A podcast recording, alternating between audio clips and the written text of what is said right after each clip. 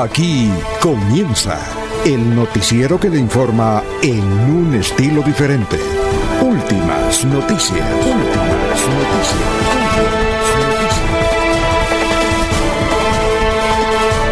La información analizada por los expertos, sin sesgos, explicada con detalles, sin tanta carreta. Últimas noticias por Radio Melodía, también por Facebook y YouTube Radio Melodía.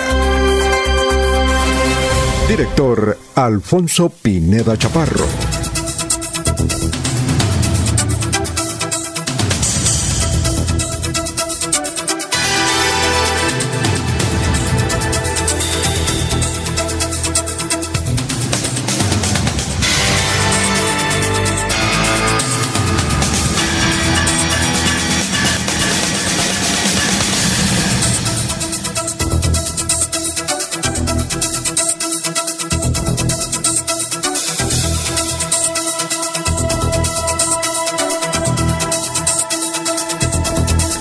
Gracias a Dios, hoy es lunes. Hoy es lunes, estamos empezando semana 29 de agosto del 2022.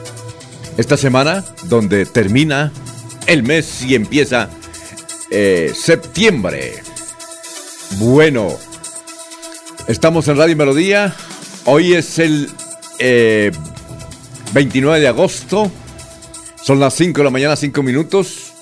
Nos abre el micrófono Arnulfo Otero Carreño. Nos pueden escuchar por melodíaenlínea.com, 1080m. Estamos por Facebook, estamos por YouTube, por la aplicación, por donde usted nos quiera oír o escuchar. Hoy es el Día Internacional contra los Ensayos Nucleares. Hoy es el Día Internacional contra los Ensayos Nucleares. Un día como hoy, en 1915, nació la actriz sueca Ingrid Bergman. Extraordinaria actriz, ¿no? Murió en el 80 y algo. Bueno, un día como hoy, en el 2004, terminan Juegos Olímpicos de, Ante, de Atenas. Un día como hoy, ¿no? Un día como hoy, en 1924, nace María Dolores Pradera, la gran señora de la canción. Un día como hoy, eh, estaría cumpliendo 64 ya, nació Michael Jackson. ¿Ah? Bueno, un día como hoy, ¿cómo se pasa el tiempo? Oye, un día como hoy, hace seis años ya, parece que fue ayer, ¿no? Falleció Alberto Aguilera Baladés, el popular Juan Gabriel. Miramos la tasa indicativa del mercado del dólar en Colombia, Banco de la República, hoy a 4.388, nada que baja. Difícil ese dólar, ¿no? Nada que baja. Meta dos mil pesos y nada. Bueno, son las 5 de la mañana, 6 minutos. Vamos a saludar a nuestros compañeros que ya están en la mesa virtual de Radio Melodía.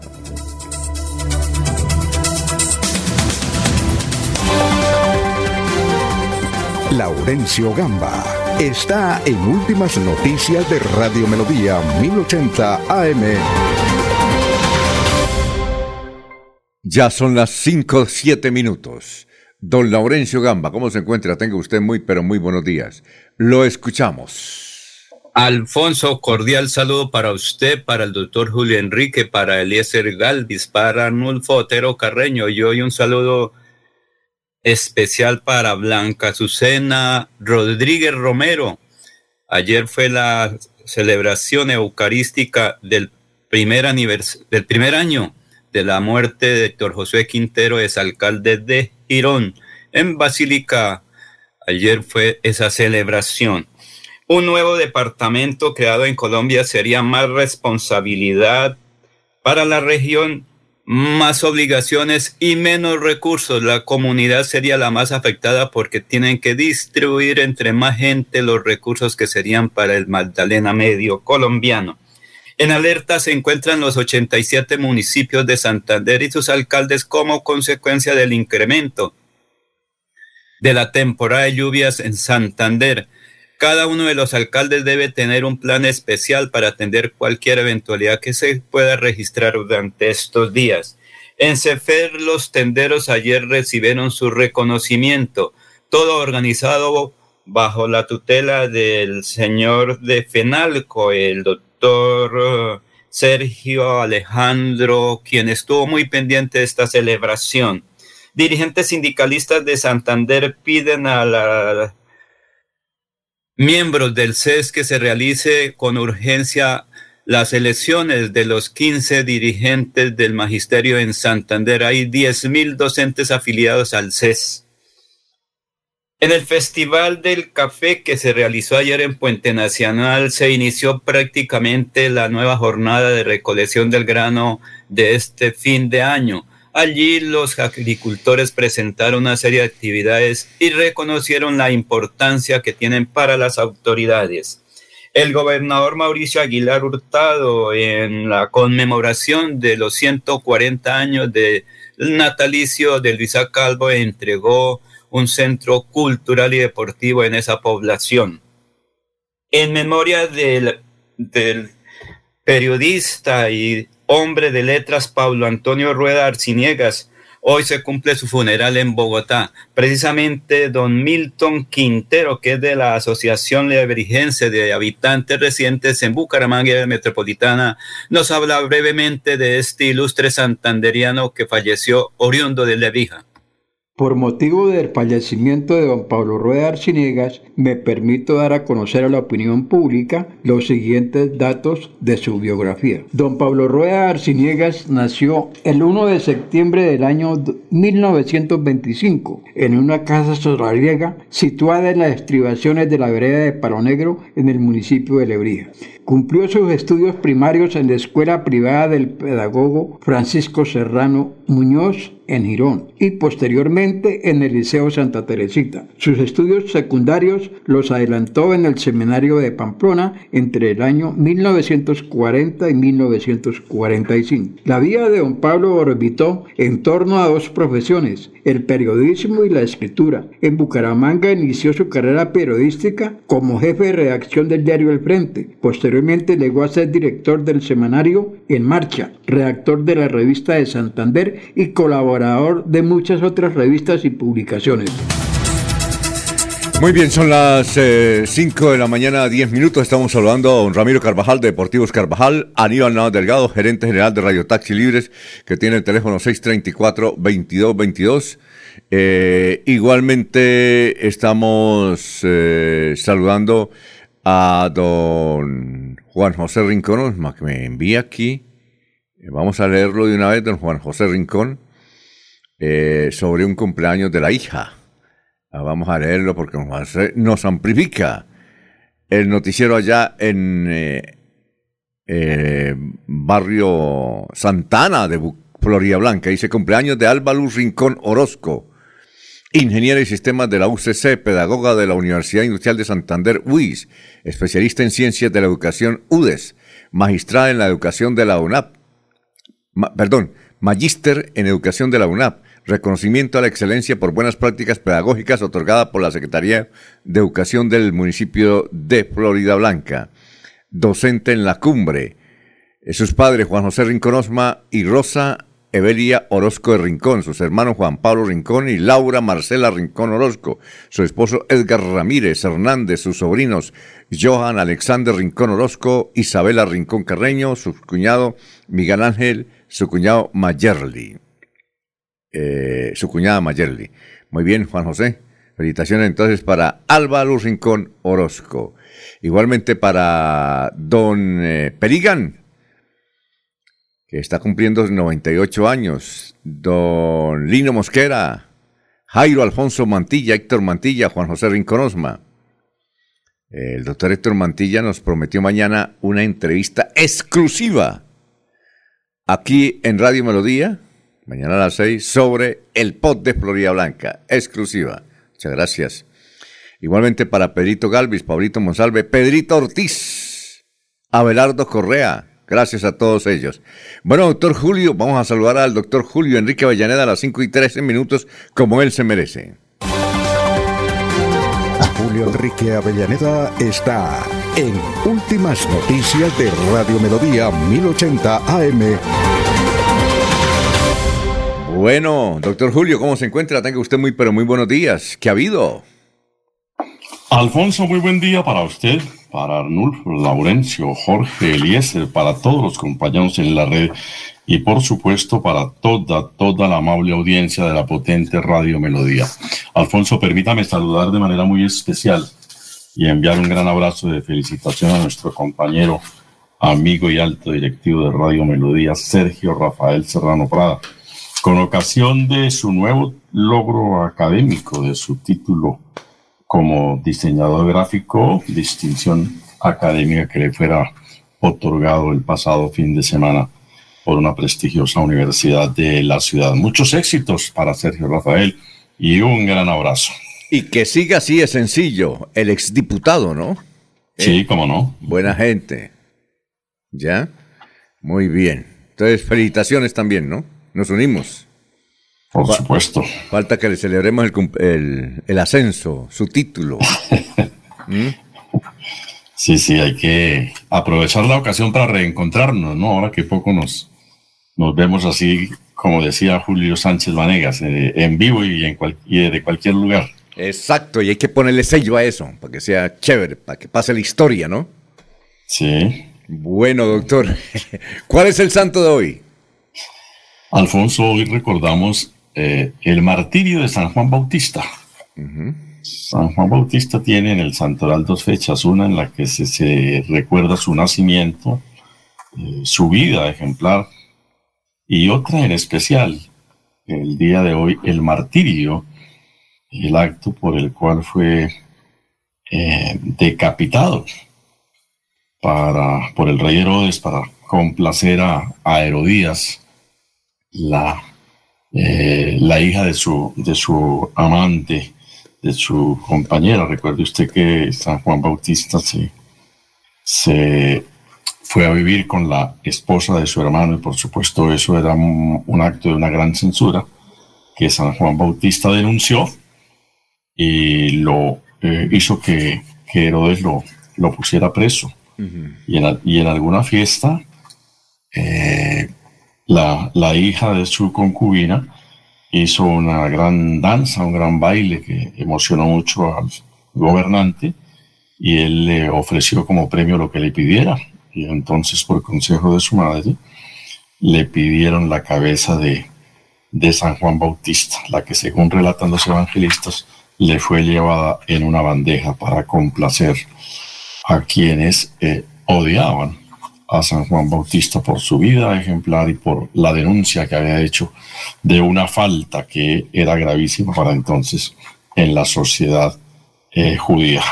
Ese es el acto que se celebra hoy, el martirio de San Juan eh, Bautista, una invitación de la iglesia a que no nos quedemos mudos, a que denunciemos todo lo que consideramos que sea injusto o ilícito y también, como predican algunos sacerdotes, una un reflejo de que el delito sigue llevando al delito, ¿no? Cometieron el delito de concubinato y terminaron el delito de adulterio y terminaron en el delito de asesinar a un santo de la dimensión de San Juan Bautista. Ya son las 5.16. ¿Y cuál es la frase de hoy? De la entrevista que publica el diario El Tiempo ayer, entrevista de llamada al general Luis Mauricio Espina, nuevo comandante del ejército. Quisiera resaltar este aparte, ¿no? El presidente Gustavo Petro es la persona a quien le corresponde gobernar, porque el pueblo lo eligió, así lo quiso y así lo vamos a acompañar. Ah, qué bueno. Eh, ayer en el periódico El Tiempo. Bueno, ¿cómo no? Son las 5 de la mañana, 17 minutos. Eh, vamos a saludar al, eh, seguramente de la ciudad de Medellín, a Eliezer Galvis. Eliezer, ¿cómo está? Tenga usted muy buenos días. Don Alfonso, muy buenos días. Buenos días para el doctor Avellaneda, buenos días para usted, buenos días para Laurencio, para Arnulfo, para Jorge y para todos los oyentes de Radio Melodía que en esta nueva semana están con nosotros, como usted decía, en la conclusión de agosto y el mes de las ferias de Bucaramanga, septiembre, que será próximamente bienvenido. Está lloviendo por aquí en Medellín. Tenemos eh, a esta hora en la capital antioqueña una temperatura. Esto me cambió la temperatura, me la puso en, en otros grados. Tengo 65. Fahrenheit. sí, 65 ah. y 79 como máxima. No me di cuenta, voy a ver si en algún momento los puedo cambiar. Eh, entonces voy a dejar a un lado el, el, informe del clima y seguramente voy a comenzar con una noticia que tiene que ver, Alfonso, con la visita, primera visita del presidente Gustavo Petro, primer viaje oficial como mandatario de Colombia. Sí, claro. El jefe del Estado llegará a Perú mañana lunes 29 de agosto para reunirse con sus homólogos Pedro Castillo, Guillermo Lazo, presidente de Ecuador, y Luis Arce, el presidente de Bolivia. Eh, se conoció ayer que el presidente Petro tendrá su primera visita como jefe del Estado. Lo hará, repito, eh, hoy estará eh, viajando para asistir a la edición 22 del Consejo de Presidencial Andino. Durante su estadía, se espera que el jefe del Estado se reúna con los presidentes que ya he indicado. ¿Y el de Chile no? El presidente de Ecuador. Y se dice que también estará el presidente de Chile, sí ah, señor. Se indica que estará también el presidente de Chile. Eh, de hecho, el canciller Álvaro Leiva ya se encuentra en Lima preparando la llegada del presidente Petro y su intervención ante el Consejo Andino de Naciones, al que también acudirá Lazo y Arce. Eh, ahí se habla de Gabriel Boric, también eh, quien asistió, se indica en la noticia, a la posesión de Petro en la Plaza de Bolívar el pasado 7 de agosto. También se dice que posiblemente asista Alberto Fernández de Argentina y Andrés Manuel López Obrador, el presidente de México, Alfonso. Ah, qué bueno. Muy bien, eh, vamos con Jorge, que ya está ahí, pero antes vamos a saludar a Mariate Alvarado. Dice, buenos días, bendiciones. ¿Dónde está Mariate? Gustavo Pinilla Gómez, desde Girón. López López, eh, desde Provenza. Igualmente, eh, Germán Ríos. Jorge Arturo Becerra, desde Los Ángeles, California. Gracias, gracias por la sintonía. Eh, William Niño desde Suratá. Gracias también por la sintonía. Así es que vamos a saludar como se merece a Jorge Caicedo a las 5, 20 minutos ya. Jorge Caicedo está en Últimas Noticias de Radio Melodía 1080 AM. Bueno, don Jorge, ¿cómo se encuentra? Tenga usted muy, pero muy buenos días.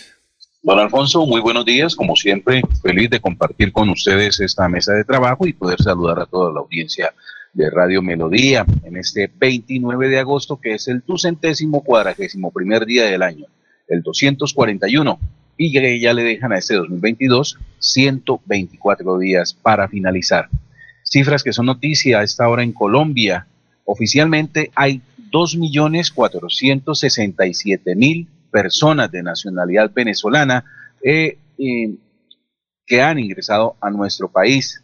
Eh, ya son miles las que tienen permiso por protección temporal y llama la atención que dentro de las alternativas financieras que pueden ellos manejar ya se contabilizan 501.234 productos, desde cuentas de depósito hasta productos más sofisticados como acciones. Eh, comienza a partir de ese momento una depuración de esa cifra de, ciudadanos venezolanos en nuestro país que han sido insertados dentro de eh, la actividad financiera y con el fin de conocer exactamente cuáles, quienes están participando de, de estas actividades y su número real y de esta manera generar nuevos productos financieros para esta población que ya prácticamente pues queda insertada dentro del sistema productivo colombiano. Bueno, muchas gracias Jorge. Son las 5 de la mañana, 22 minutos. Vamos con el doctor Luis José Arevalo, con el pensamiento. Empezando semana, doctor Luis José, tenga usted muy buenos días. Muy buenos días, estimados oyentes y periodistas del noticiero Últimas Noticias de Radio Melodía. Feliz semana para todos. El pensamiento de hoy tiene que ver con la felicidad y dice, ser feliz es una decisión que tenemos que tomar todos los días, que no depende de las condiciones de vida que tengamos, sino de la actitud con la cual enfrentemos los problemas. La felicidad es así de simple, tomar la decisión todos los días de ser felices, porque la vida es hoy, mañana sigue. Sí, señor. Hay que ser felices. Bueno, son las 5 de la mañana, 23 minutos, y en el obituario miramos las salas.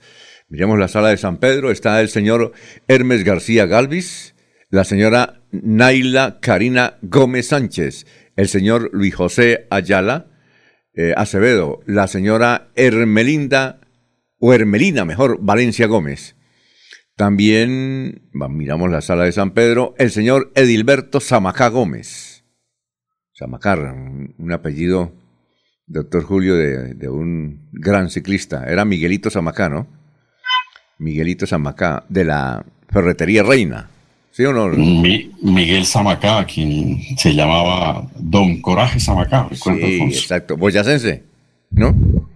Eh, creo que Miguelito Zamacá era como cundinamarqués, si mal no estoy. Lo patrocinaba la Ferretería Reina, ¿no?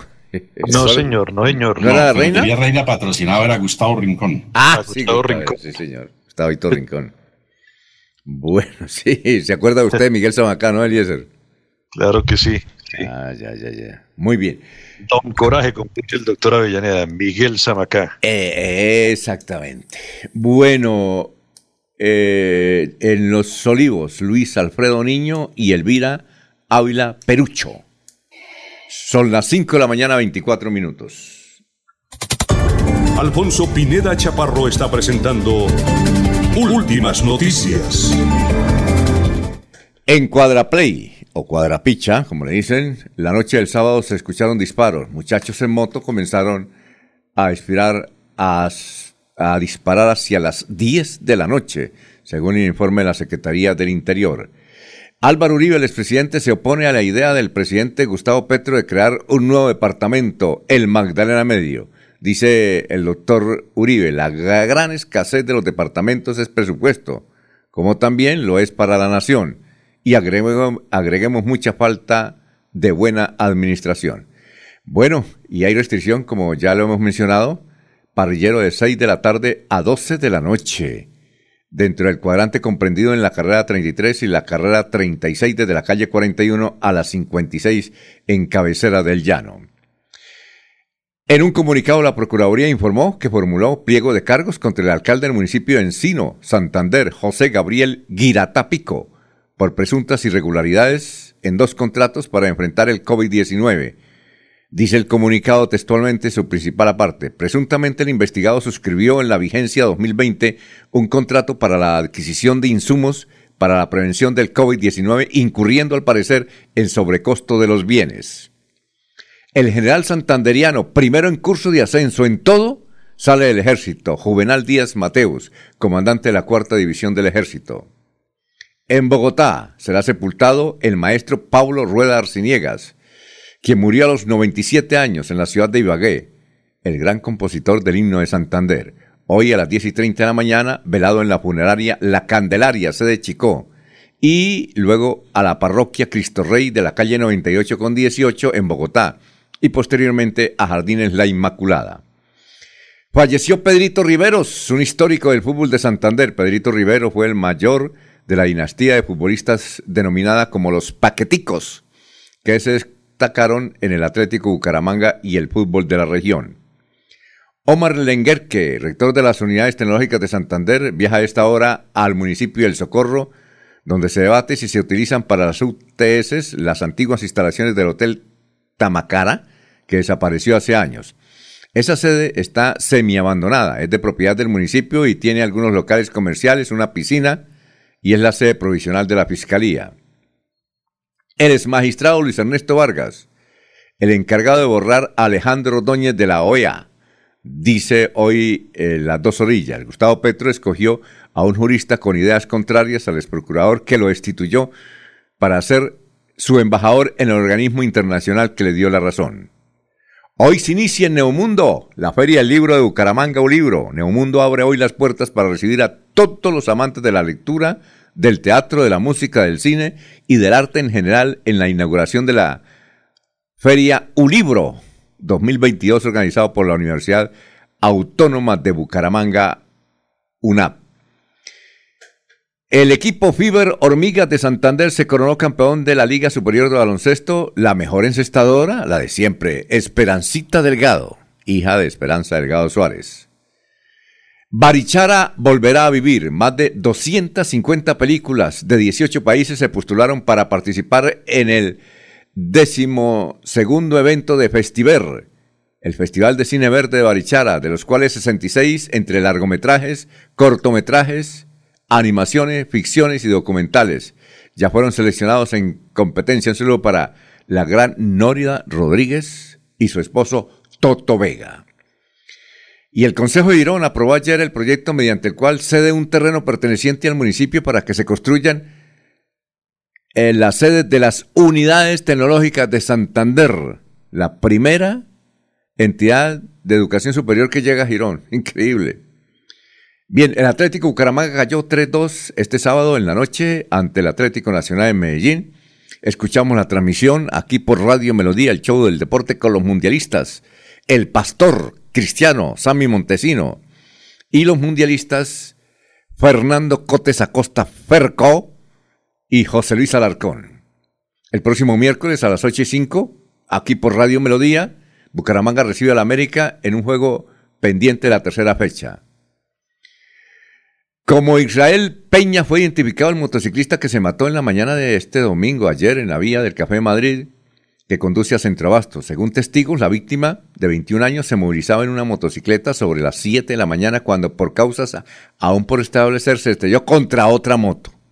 El impacto fue tan fuerte que Israel salió disparado y cayó sobre el separador. Una ambulancia alcanzó a llegar al sitio, pero los paramédicos no pudieron hacer nada para salvarle la vida a Israel.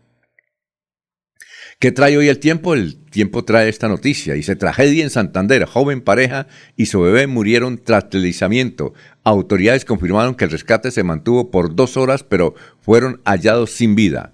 Un joven agricultor, su esposa y el niño de tres años murieron. Este joven hogar se encontraba en su vivienda ubicada en la vereda El Alpure Bajo, resguardándose de las lluvias que habrían azotado a la población durante toda la tarde del viernes el viernes a las 6 y 30 de la tarde. La montaña fue agitada por el desbordamiento de la quebrada La Judía, la que pasa por Florida Blanca, y una luz de tierra les cayó encima de su casita. ¿Qué dice Vanguardia? Tiene una hoy trae una infografía. Las impactantes cifras del microtráfico en el área metropolitana. Estadísticas impactantes como el consumo de drogas desde la infancia y homicidios asociados a disputas territoriales en Bucaramanga, hacen parte de los datos recopilados por Vanguardia para presentarlos eh, en esta sexta entrega de una serie de informes sobre el tráfico y comercialización de estupefacientes. El Frente dice, Socorro quiere ser la segunda ciudad universitaria de Santander, señala la alcaldía o la alcaldesa Claudia Porras. A nivel nacional, hay consternación en el periodismo colombiano ante el asesinato de los comunicadores sociales Leiner Enrique Montero Ortega, que era el director de la emisora de allá, y Dilia Contreras Cantillo. Eh, Leiner era pues dueño de su emisora que llamaba, o que se llama Sol Digital Estéreo, de Fundación Magdalena. A nivel nacional también hay esta información. Denuncian ante la Fiscalía a la esposa del fiscal general por un contrato de 190 millones de pesos para tratamientos de aguas residuales de Salitre Canoas. La denuncia la hace don Daniel Coronel. Y a nivel internacional, en Chile, el video de unos travestis pasándose la bandera nacional por la cola, en virtud de que en próximos días ese país va a votar la constituyente. Y hoy el profesor Enrique Ordóñez resolverá estas preguntas. El Papa nombró 20 nuevos cardenales, entre ellos un santanderiano en el primer consistorio de agosto, ¿Qué es consistorio, profesor? Y la otra pregunta es, el gol anulado a Dairo en el partido contra Nacional fue un tremendo testazo. ¿Es correcto, profesor, decir testazo? Hasta aquí el resumen en Melodía en línea. En Melodía valoramos su participación. 316 550-5022 es el WhatsApp de Melodía para que entremos en contacto. Envíenos videos o fotografías de las noticias de su comunidad y las publicaremos en nuestros medios digitales. 316-550-5022. El WhatsApp de Melodía para destacar su voz. Melodía, la que manda en sintonía. En Hogar como Ultrasan, encuentra en todas nuestras tiendas lavadoras, neveras, televisores, mini componentes y muchos productos de la marca LG que puedes comprar de contado o a crédito por nuestros convenios con electrificadoras y libranza. Encuéntranos también en comultrasan.com. Vigilado Super Solidaria. Cajazán hace realidad el sueño de tener casa propia. Postúlate al subsidio familiar de vivienda de interés social en cajazán.com hasta el 31 de agosto. Te apoyamos durante todo el proceso. Vigilado Supersubsidio. Se va la noche y llega últimas noticias. Empezar el día bien informado y con entusiasmo.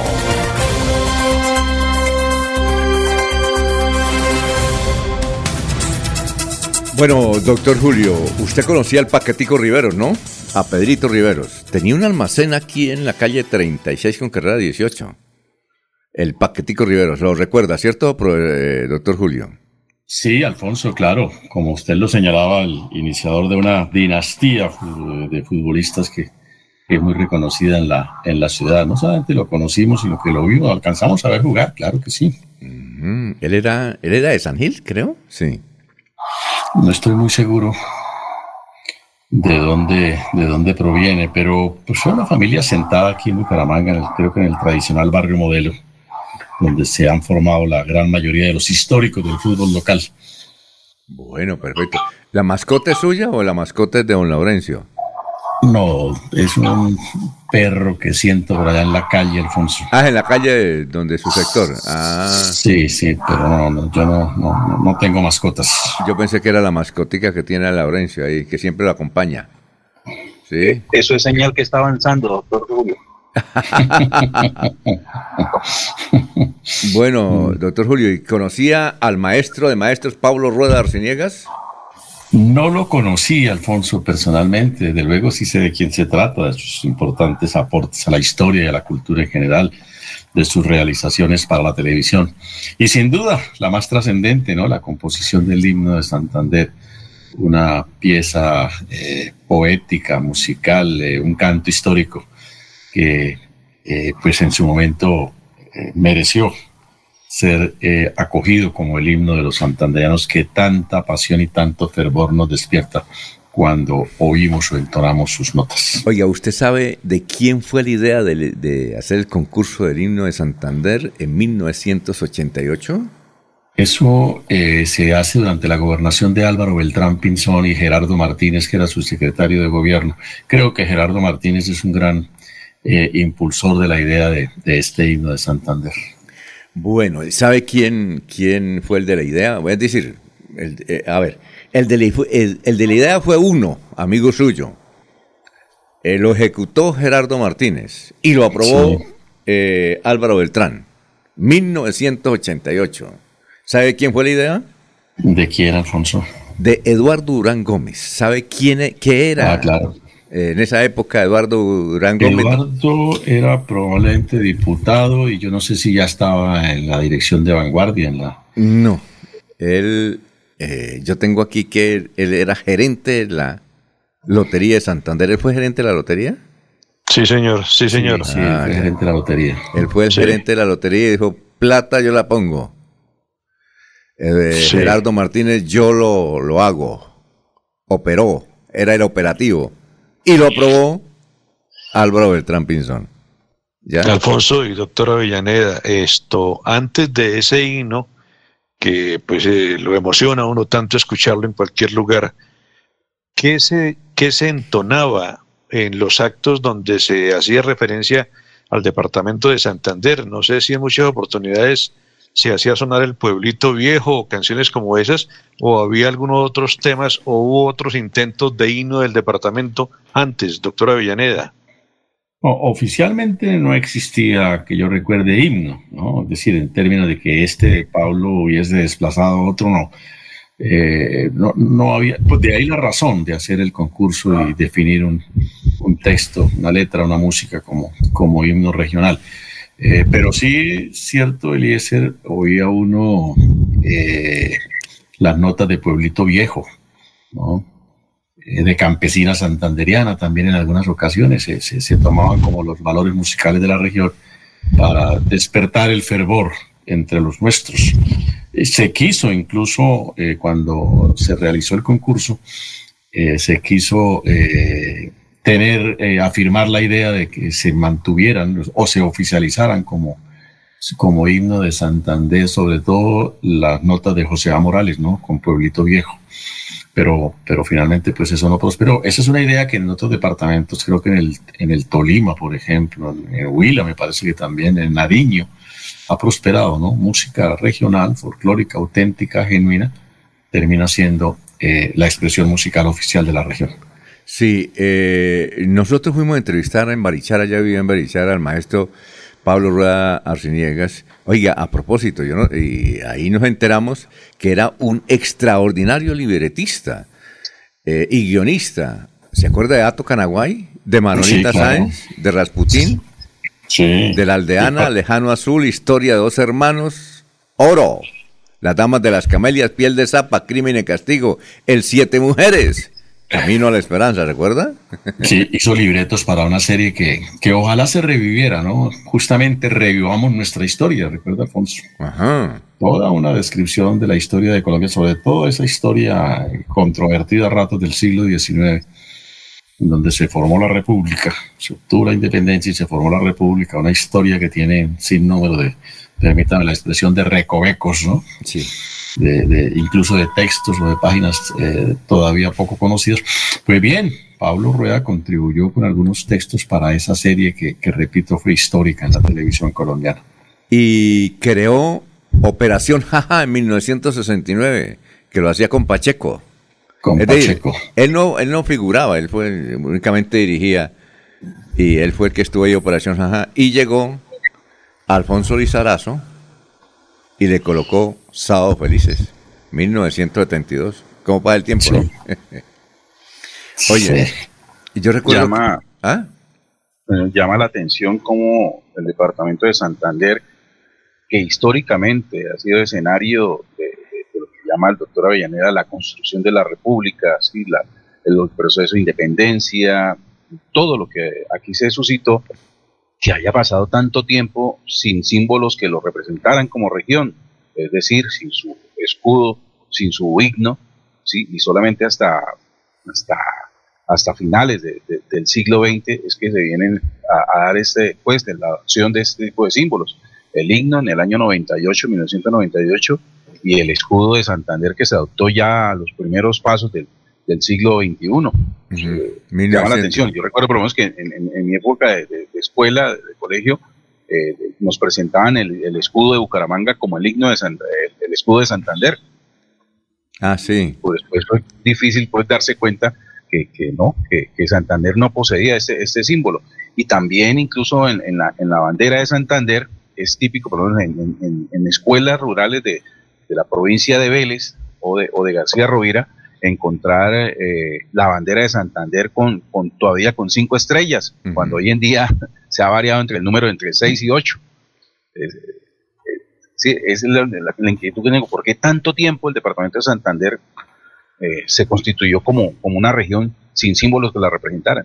Esa es una buena pregunta, ¿no? Es una buena reflexión histórica. Yo creo que hay factores que pueden haber influido, ¿no? Eh, eh, la historia en términos de tiempo aparentemente eh, es, extensa, pero, pero repito, son eh, en, términos de historia el tiempo es muy breve. ¿Qué quiero decir, Alfonso? Mm, en el siglo XIX Santander fue un departamento con vocación federal, de hecho fue un estado soberano.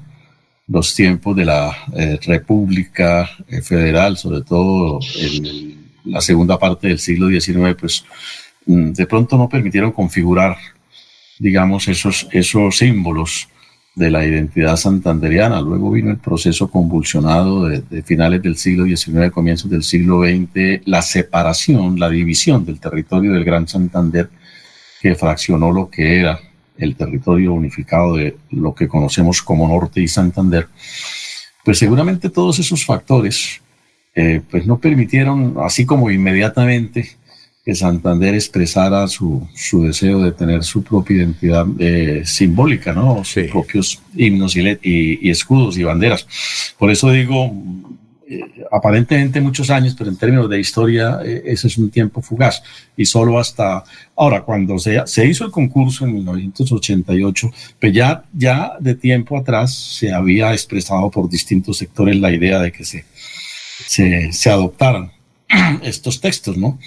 y se definieran estos símbolos, pero pues esas ideas no prosperó, como usted lo anota, el empuje de Eduardo Durán, que es un hombre con vocación histórica, de historiador mejor, eh, y, obviamente Gerardo Martínez, que es igualmente coincidente, eh, pues dieron, dieron luz a, a, esta iniciativa. Y cuando fuimos a entrevistarlo, eh, nos contó una anécdota. 1988, en diciembre, el maestro cogió su carro y se fue para Barichara, pero su esposa le dijo, no, pasemos por San Andresito, que tengo que comprar algo. Entonces, cuando pasaban por San Andresito, ahí donde está la estatua de Aquileo Parras, había un acto donde estaba la banda del departamento y comenzaron a tocar el himno de Santander. La gente apenas lo estaba escuchando, estrenando. El maestro se bajó, miró, escuchó, no, dijo, no, no pude hacer nada me tocó ponerme a llorar y me vine llorando en mi carro a Barichara. El maestro Pablo Rueda Arciniegas, que nació en Nebrija, en Nebrija, y luego, y tuve ese, este espectacular eh, libreto de su vida. Eh, estaba muy orgulloso porque una de sus series, que fue la más taquillera en México, que se llama, eh, a ver, por acá la tengo, al filo de los diamantes. Al filo de los diamantes dijo, eh, yo le escribí para TV Azteca en 1990 y algo, pero en el 2006 recibió otro premio, porque TV Azteca fue la, hasta ahora creo que es la que más le ha dado plática a nivel internacional a TV Azteca. Tuvo dos, dos eh, una vez nos lo encontramos aquí en la gobernación de Santander y nos contó esa, esa historia. Pablo Rueda Arciniegas, que estuvo en Barichara, y le puso a su casa la ermita. Ahí, inclusive todavía está el letrero allá, la ermita. Pero creo que se ha ido para Ibagué, donde vive el hijo mayor, en Ibagué, que es una ciudad. Él, decía que le gustaba la, eh, la calentura, como decía, por tomar el pelo, la calentura, como dicen los mexicanos, pero la calentura por, por el clima, ¿no? Y no sé cuánto hacía que vivía, además yo no sabía que estaba en Ibagué, pero nos comentaron que él él vivía en Ibagué con el hijo mayor. Pero él dijo, sí, cuando lo entrevistamos hace tantos años en Barichaya, a mí me gusta mucho la calentura. Y a pesar de haber vivido en Bogotá, 97 años. Bueno, son las 5.46. En esta cuña no queremos venderte nada, solo queremos darte 20 segundos para que puedas dar gracias por cada experiencia de amor que te ha llevado a donde estás hoy. Recuerda que el tiempo que compartimos es valioso y el amor es eterno. Por eso en Los Olivos hacemos un homenaje al amor. Los Olivos, un homenaje al amor. ¿Sabías que Financiera como Ultrasan entregará 4 mil millones de pesos en apoyos educativos para sus asociados? Participar es sencillo, solo debes postularte en www.financieracomultrasan.com.co. Participan asociados o hijos de asociados. Aplica para pregrados, posgrados, cursos o diplomados. Si ya pagaste la matrícula, también puedes participar. Podrás recibir apoyo hasta por 2 millones de pesos. Aplican términos y condiciones. Más información en www.financieracomultrasan.com.co. Solidaria se va la noche y llega últimas noticias. Todos los días, desde las 5 de la mañana, empezar el día bien informado y con entusiasmo.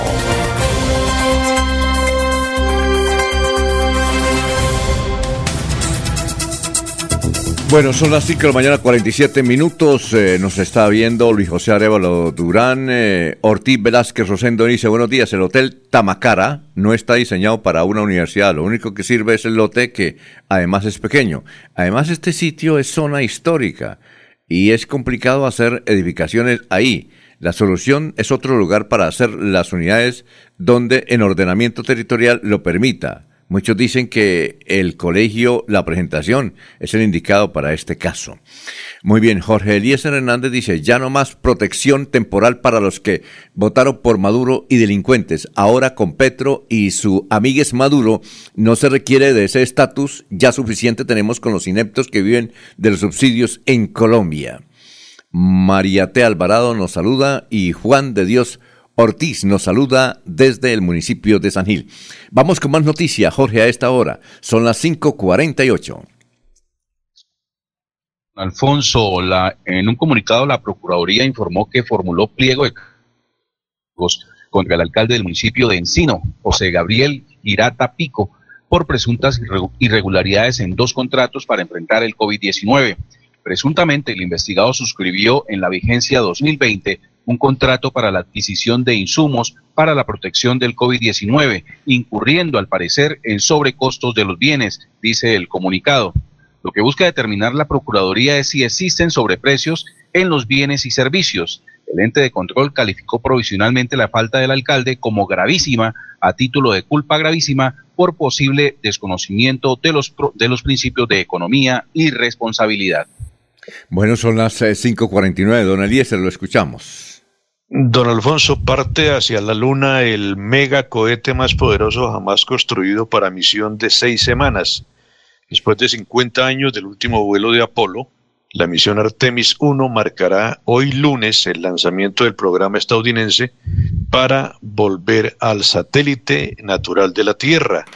Decenas de miles de espectadores verán hoy en la Florida, Estados Unidos, el lanzamiento del cohete más poderoso jamás construido para una misión de seis semanas, eh, pero que luego podría permitir ir a Marte a bordo de la misma nave. La cápsula Orión no tripulada será puesta en órbita alrededor de la Luna para asegurarse de que es segura para los futuros astronautas, entre los que figurará la primera mujer y a la primera persona negra en pisar la superficie lunar esta misión lleva consigo los sueños y esperanzas de muchas personas, expresó el jefe de la NASA, Bill Nelson. Ahora somos la generación Artemis. Otros detalles, el despegue, don Alfonso y oyentes, está programado para las 8.33 hora local, 7.33 de la mañana hora colombiana, desde la plataforma de lanzamiento 39B en el Centro Espacial Kennedy. El pronóstico del clima es 80% favorable para cumplir a tiempo con el lanzamiento, cuya ventana de despegue es de dos horas. Con 98 metros de altura, el cohete SLS de color naranja y blanco no podrá despegar si hay lluvia o tormentas eléctricas. Desde la noche del domingo y hasta la madrugada de hoy, más de 3 millones de litros de hidrógeno líquido y oxígeno abastecen los tanques de combustible. Quien, quien dará la luz verde definitiva será el señor Charlie Thompson, eh, la primera mujer en dirigir el lanzamiento, perdón, es una dama, la señora Charlie Thompson, eh, en dirigir un lanzamiento en, la NASA. Las mujeres eh, representan el 30% de la fuerza laboral dentro de la sala de despegue, en contraste con el Apolo 11, donde participó solo una mujer. Dos minutos después del lanzamiento, los propulsores regresarán a la Tierra para caer en el Atlántico. Ocho minutos después, el segmento principal se separará y aproximadamente una hora y media después, un último impulso enviará la cápsula rumbo a la Luna, a donde tardará varios días en arribar. Hay que destacar que la vicepresidenta de Colombia, la señora Francia Márquez, asistirá a este lanzamiento allí en la Florida, don Alfonso. exactamente en, qué es parte de la Florida. ¿Eso a, cuánto queda, por ejemplo, de Orlando o de, Miami? ¿Usted sabe? Quiero, quiero darle este dato, Alfonso. Cuando los lanzamientos son en la noche, se ven desde la casa de Diego. Eso, pero eso queda más o menos como a una hora y media de Orlando, Alfonso, como a una hora y media vía terrestre pero se ven, cuando son en la noche, se ve eh, la gran iluminación que, que, que, despierta, que presenta el momento en que los, los motores y el cohete despega. Sí, porque Diego dice que hoy no puede porque justamente, seguramente va a estar allá. del lanzamiento que es a las 8.33. Entonces seguramente va a estar allá y se va a encontrar con la mujer que vive sabroso, ¿o no? Eh, ojalá la entreviste, ¿no? no sé si no, no, no, no me ha contado si va a ir hasta Cabo, hasta Cabo Kennedy. No, pero si es a una hora, yo creo que eso es histórico. Sí, es claro. como una hora, hora y media desde Orlando, más o menos. Ah, bien. También nos escribe de Orlando Juan Pedro Carreño Bueno, dice que es santanderiano y también nos da la noticia. Muchas gracias a un Juan Pedro. Muy bien, Eliezer, estaremos pendientes entonces eh, de este hecho. Es la primera vez, ¿no es cierto? ¿O no? La primera vez, no sé a qué se refiere con primera vez, Alfonso. ¿Que hace, si hacen el lanzamiento en la Florida? Ah, no, porque usted no, dice no, que... No, Ah. Eso es constante, eso es Ah, ya. constante. Allí se lanzan constantemente satélites, eso eh, cada, cada rato uno eh, tiene la noticia de que mañana hay lanzamiento, de que en una semana hay lanzamiento, eso es, eso es muy constante, Alfonso. Muy bien, son las eh, 5.54. Don Laurencio, lo escuchamos. Alfonso Campesino Beleño Urbano García, apoyo a la agricultura. Le piden Gustavo Petro y a la ministra de Agricultura, Cecilia López. Los campesinos dicen que es bueno tener tierra, pero si no hay apoyo para este sector es difícil. Escuchemos precisamente a este campesino beleño que hace la reclamación en la tierra donde estuvo el presidente comiendo bocadillo, queso y panela. Para el agricultor es muy malo porque sinceramente no le dan ninguna clase de garantía a uno. Nosotros es que nos están perjudicando, pues nosotros necesitaríamos era que nos ayudaran, no que nos acosen ahí con los productos y no nosotros no podemos hacer nada. En el campo estamos muertos porque no nos ayudan con nada. El incremento todo va para, para el consumidor final porque no, no hay ningún no hay ningún derecho de, de poder sacar los artículos como deben ser. Se produce pero no, no, no se ve ninguna inversión. Los insumos están muy costosos, la mano de obra, todo. Entonces no se ha podido hacer nada. Entonces, ¿qué le pedían al presidente y a la ministra de Agricultura?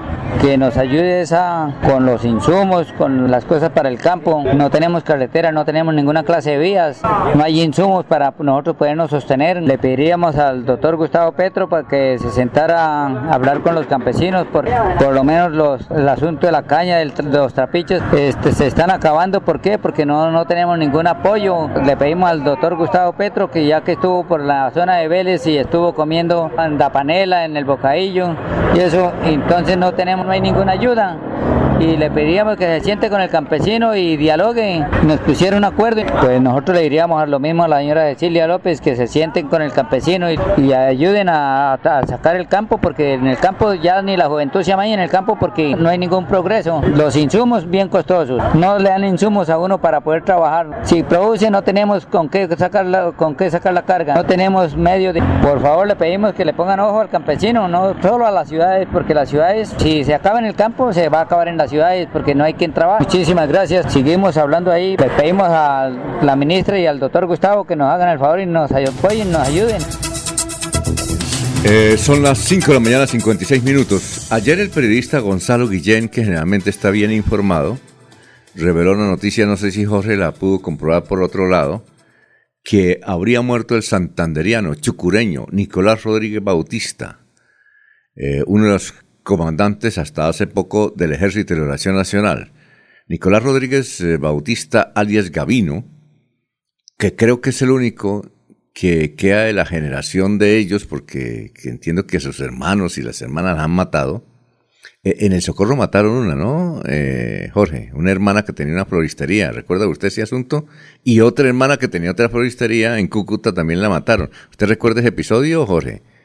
No, en Socorro fue asesinado un hermano. Ah, es un Nicolás, hermano, sí. Señor, señor Gonzalo. Ajá. Gonzalo Rodríguez. Y aquí en Bucaramanga sí, una, una hermana que tenía una, una floristería allí en San Francisco, en el sector de San Francisco. Ah, no era en Cúcuta, yo pensé que era en Cúcuta. Y creo que en Cúcuta también otro, pero no, no recuerdo el de Cúcuta qué actividad tenía. Nicolás Rodríguez Bautista, 72 años. Eh, lo que sí sabíamos es que residía en, en La Habana, ¿no? Y tenía problemas pulmonares eh, y también estomacales, ¿no?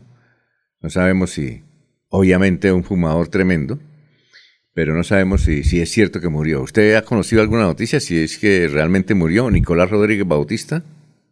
No, don Alfonso, estoy revisando noticias y no, creo que una información de ese calibre ya sería, estaría en las primeras planas de los medios de comunicación de Colombia. Sí, la publicó ayer Gonzalo Guillén. Dijo, está circulando con mucha frecuencia este- en las últimas horas. Gonzalo Guillén tiene muchos contactos con Miami. Eh, entonces, eh, no sabemos, estamos esperando que confirme, ¿no? Porque es que la guerrilla se demora en confirmar, ¿no? Muere alguien y se demora, se demora, se demora en Creo confirmar. que en estos momentos, con, con- con las condiciones, con las características del gobierno que tiene actualmente Colombia, con el anuncio de restablecimiento de diálogos con el PLN, eh, creo que una noticia esa no estaría tan desapercibida. Bueno. No, de pronto fue un momento de euforia dentro de esos días que suele tener el señor Guillén. Sí. El, el sábado pasado, eh, en un chat de periodistas, se dio a conocer que eh, el doctor Julio alcanzó a conocer la, la iglesia que hay, la capilla en el aeropuerto El Dorado, ¿o no? ¿De Bogotá? Claro que la conocemos, Alfonso. Ah, bueno, la conoció, porque Sí, entiendo que por disposición del contratista eh, fue suprimida, ¿no? Pero, pero, pero se habla de construir un centro, un espacio espiritual en donde todas las religiones puedan eh, concurrir, ¿no? Sí, entonces yo llegué y cogí esa versión que estaba en el chat de periodistas y publiqué la noticia. Y dije, bueno, tal, está, inclusive hay una, una imagen donde están sacando las bancas y toda esa cuestión, y yo la publiqué. No, me- los ateos me dieron madera como un berraco. Y la firma Odín me escribió, me escribió diciendo que tenía que rectificar, tenía que rectificar. Odín son los que construyeron la- el, el aeropuerto y... ¿Es Opaín? Opaín, perdón, Opa- eh, perdón, Opaín, Odín no, Opaín. Es que uno de los que me insultó se llama Odín. No, es Opaín, Opaín también. Entonces me, me- me dijo que tenía que rectificar. Y dije, ¿tenía? Entonces comencé a averiguar y encontré la voz de un curita. Ahí la publiqué, dije, ah, bueno, el curita fue el que dijo exactamente lo que yo había mencionado.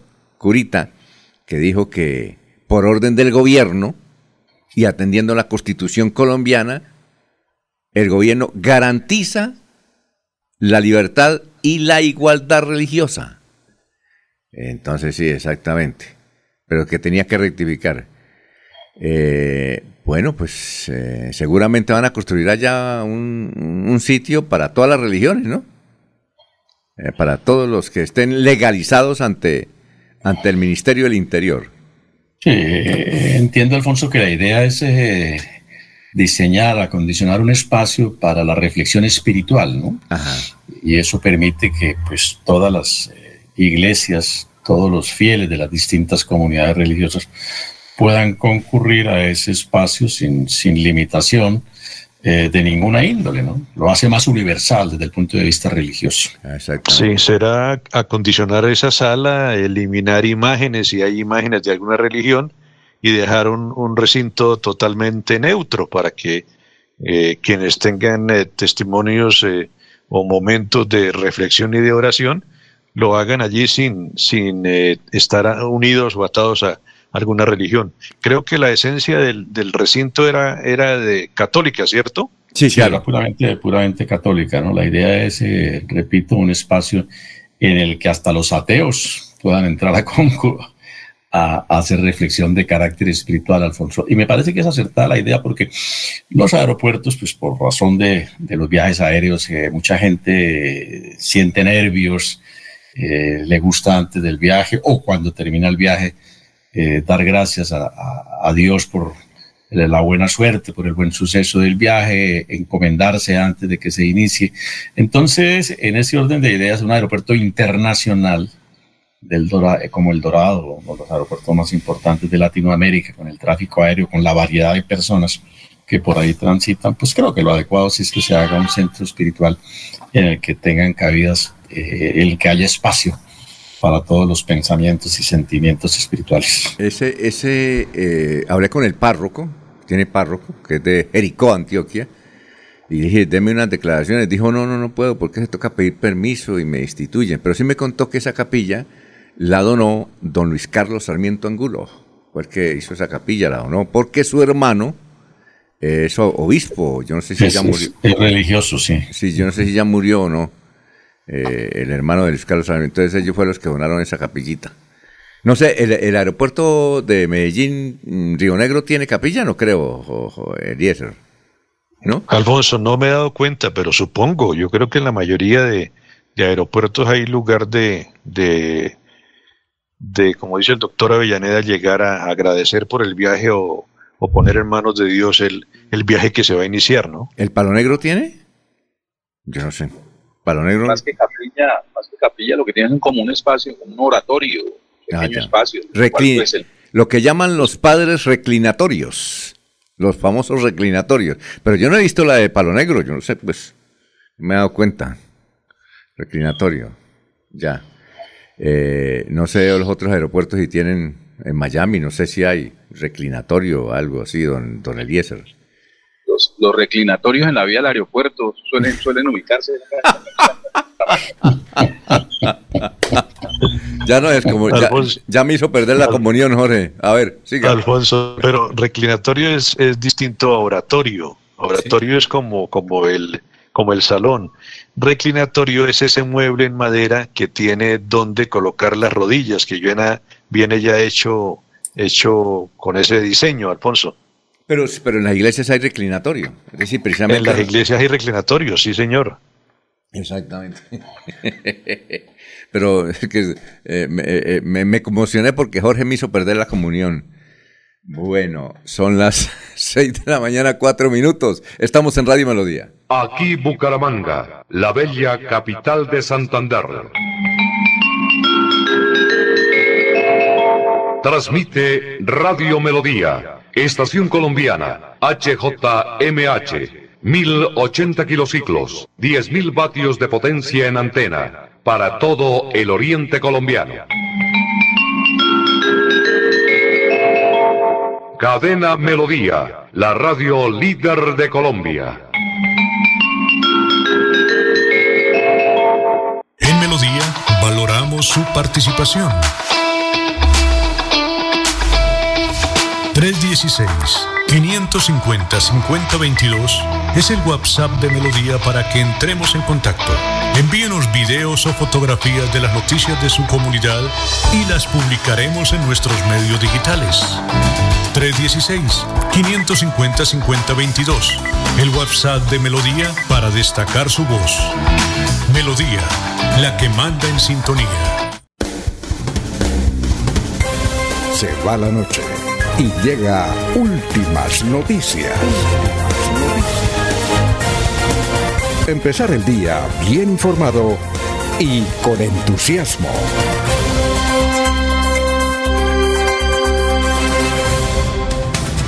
Bueno, son las 6 de la mañana, 6 minutos. Gustavo Petro se reunió con María Fernanda Cabal y Félix Laforí, su esposo, eh, pasado fin de semana. eh, de una curiosidad que dice el propio Petro. Y es que María Fernanda Cabal comenzó a mirar la casa de Nariño y entonces Gustavo Petro le dijo, oiga, perdón, ¿usted no conocía la casa de Nariño como está reformada? Dijo, no señor, nunca pude entrar durante el gobierno de Duque. Increíble, ¿no? Porque no me quería. Hasta ahora estoy observando los detalles. María Fernanda Cabal y Félix Laforí. Obviamente Gustavo Petro los llamó y les dijo, "Eh, sabemos que ustedes están siendo amenazados, que sus hijos tuvieron que salir del país, estamos a sus órdenes para su protección. Dice que no hablaron, dicen ellos, los dos, tanto María Fernanda Cabal como Félix Laborí, que no hablaron nada de política, ni de ni oposición, ni nada por el estilo. Hay que creerles. Bueno, la Junta de Acción Comunal de la Vereda Alto de la Aldea en Girón convoca a toda la comunidad y veredas vecinas el próximo, es decir, mañana, a las ocho y media de la mañana, al gran, plantón, al gran plantón Provía, lugar cruce Procalco. Procalco se llama así. Dice, esto es en, en Girón, dice don Gustavo Penilla, arriba del Sagrado Corazón. Mm, dice que hay más de 14 veredas que no tienen una buena carretera. Muy bien. Vereda Alto de la Aldea, también nos escribe Sandra Estupiñán desde Girón. Doctor Julio iba a decir algo sobre la reunión curiosa entre María Fernanda Cabal y don Gustavo Petro? No, Alfonso, nada en particular. Tengo noticia que se desarrolló esa reunión por solicitud del presidente Petro que invitó a la senadora y a su esposo a, Palacio para conversar sobre la seguridad eh, personal y la seguridad de su familia. Creo que algunos hijos de la senadora Cabal y del doctor Laforí tuvieron que viajar al exterior y entonces pues eso despertó la natural preocupación de, del presidente Petro que les ha ofrecido toda la ayuda en materia de seguridad personal para que, pues, de una parte esté garantizado su derecho a la vida, como es la obligación del presidente, y de otra puedan continuar sus actividades normales, tanto políticas como gremiales, que esta pareja eh, eh, cumple. Entiendo que fue una eh, reunión muy cordial. Parece que ellos en lo personal, sobre todo la señora Cabal y el presidente Petro, mantienen una relación muy cordial, ¿no? no, no, no, las distancias o las diferencias políticas no les impiden que en el plano personal tengan un trato de alguna manera eh, afectuoso y, amistoso. Oye, doctor Julio, está cumpliendo hoy 55 años don Armando Benedetti. Está cumpliendo el embajador. El embajador, 55 años. Está cumpliendo el muchacho. El disco, ¿cómo, el, el, el padre de él, ¿cómo era que se llamaba? ¿Que fue ministro? Eh, sí, no recuerdo si era Armando también, no, no, no recuerdo. Tal vez sí. Fue ministro de Comunicaciones, ¿no? Él era y como, un gran eh, periodista en la costa. ¿Era como turballista, más o menos? Sí, sí, él era de esa línea liberal oficialista. Pero un hombre muy querido en la costa, ¿no? Parece que su trayectoria de periodista lo, lo hizo eh, muy popular y le hizo ganar reconocimiento y aprecio de las gente de su región. Ah, muy bien. Eh, Gustavo Pinilla Gómez dice, el aeropuerto de Río Negro en Medellín tiene capilla para orar. Palo Negro no tiene. Bueno, eh, Jaime Bastilla dice buenos días, señores Radio Melodía. ¿En qué parte puedo obtener la noticia sobre el alcalde de Encino, José Gabriel? Muy fácil. En eh, la página de la Procuraduría, ahí está la noticia pegada. Bueno. Y en melodía.com. Ah, y en melodía.com, exactamente. Exactamente. Bueno, oiga, doctor Julio, resulta que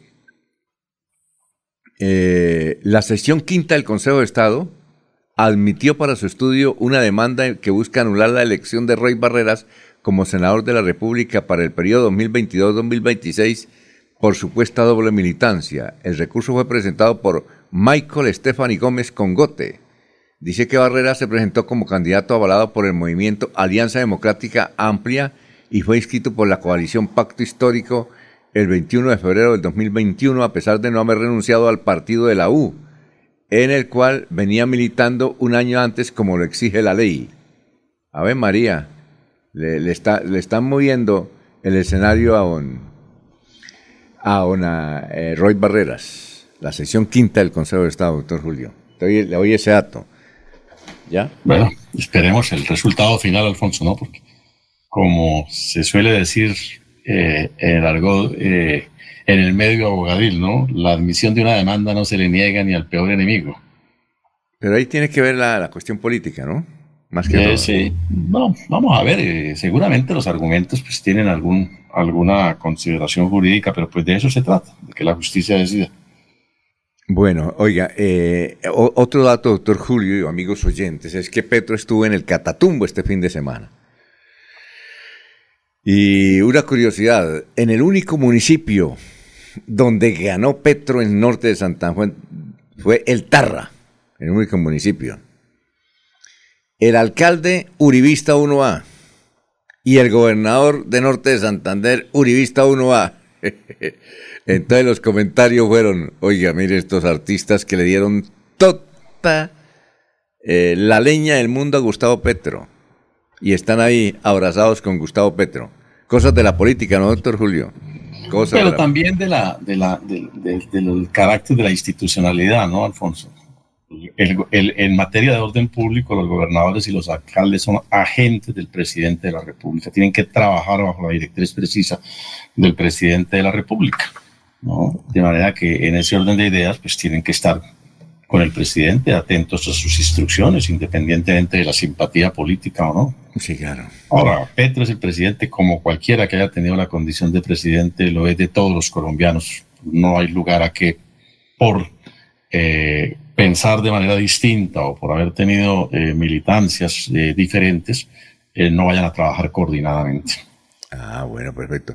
Vamos con más noticias, Jorge. Lo escuchamos. Estamos en Radio Melodía. Son las 6 y 13. Así es, don Alfonso. En Santander se estarían entregando vacunas vencidas contra la COVID-19 del laboratorio Moderna. Un hospital del área metropolitana de Bucaramanga recibió un lote de estas dosis el pasado viernes con la sorpresa que habían expirado el 15 de agosto pasado. Así aparece en el rótulo de cada ampolla. Las vacunas contra la COVID-19 son distribuidas en Santander por la Secretaría de Salud del departamento. Su titular, Javier Alfonso Villamizar, fue consultado al respecto y respondió que sí es cierto que estas dosis tienen tal fecha de vencimiento, pero que según el INVIMA la expiración real es de dos meses después, es decir, en octubre. Aclaró que esta información le fue entregada a todos los gerentes de las IPS públicas y privadas en reunión con la Procuraduría el viernes último y por eso le extraña que sea una fuente de un hospital quien haga ahora esta alerta. El sábado la gobernación de Santander informó que en esta región hay disponibles 46.953 dosis contra la COVID-19. Agregó que con corte al 23 de agosto pasado, 1.913.328 personas recibieron la primera vacuna y, o, o unidosis. E igualmente, 1.651.797 las dos aplicaciones y 576.788 el refuerzo. Además, también la segunda dosis de refuerzo ha llegado a un número de 63.496 personas. Muy bien, son las 6 de la mañana, 14 minutos. Vamos con más noticias, don Eliezer. Don Alfonso, ayer se anunciaron nuevos cambios en la línea de mando de la Policía Nacional. Estos cambios de último momento se habrían hecho al hacer revisión de las hojas de vida, dice el comunicado del gobierno. El director de la Policía Nacional, el mayor general Henry Sanabria, anunció los nuevos ajustes hechos a la línea de mando de la institución. Según dice el comunicado, estos cambios de último momento se habrían hecho al hacer revisión de las hojas de vida. La Dirección de Investigación Criminal e Interpol será asumida por la coronel Olga Patricia Salazar Sánchez y la Dirección de Integración Policial estará a cargo del coronel Arnulfo Rosenberg. Eh, la nueva directora de la Interpol es de Boavita, Boyacá. Es abogada, fue directora de la Escuela de Suboficiales, jefe de la Oficina de Derechos Humanos de la DIJÍN y jefe de la Escuela de Justicia Penal Militar y Derechos Humanos de las Fuerzas Armadas. Por otra parte, Arnulfo Rosenberg es de Garagoa, Boyacá es administrador policial con especialización en seguridad, gobierno y políticas públicas. Cabe resaltar que días atrás ya se había anunciado que la dirección de la DIJÍN quedaría en manos del coronel John Harvey Alzate y esta nueva designación lo deja por fuera de este cargo, don Alfonso. Muy bien, son las 5, perdón, las 6 y 16. Vamos a una pausa. Estamos en Radio Melodía. ¿Te gustaría ganarte 800 mil pesos? Es muy fácil. Solo pagas o financias tu matrícula universitaria con Financiera como Ultrasan y puedes participar en el sorteo de una de las 10 tarjetas débito de 800 mil pesos del parche educativo. Pide crédito, paga y gana. No esperes más. Tú puedes ser uno de los ganadores. Aplica condiciones y restricciones.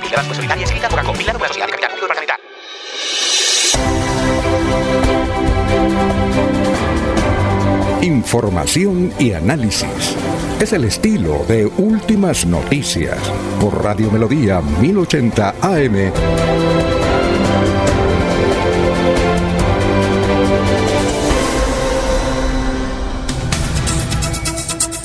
Ya son las 6 y 17, lo escuchamos, don Laurencio, a esta hora en Radio Melodía.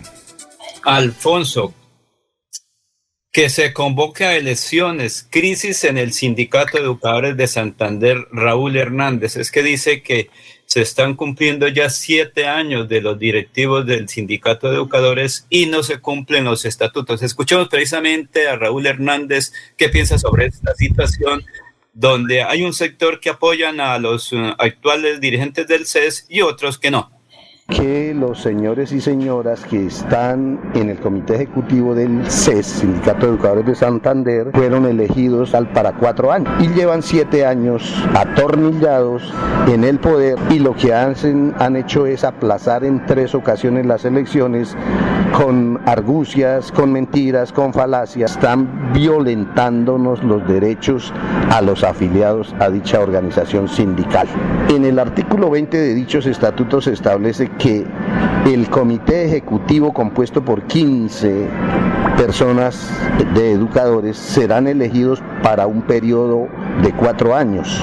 Y aquí llevan siete años. Y ahora a comienzos de agosto del presente año cumplieron siete años de haber iniciado su gestión, su administración como directivos del CES. Y pues obvio, llevan tres años más de lo que establecen los estatutos y ahora lo han aplazado más y más, violando precisamente ese artículo 20 de los estatutos y violando así el derecho universal a elegir y ser elegidos de los más de 10.000 afiliados del Sindicato de Educadores de Santander.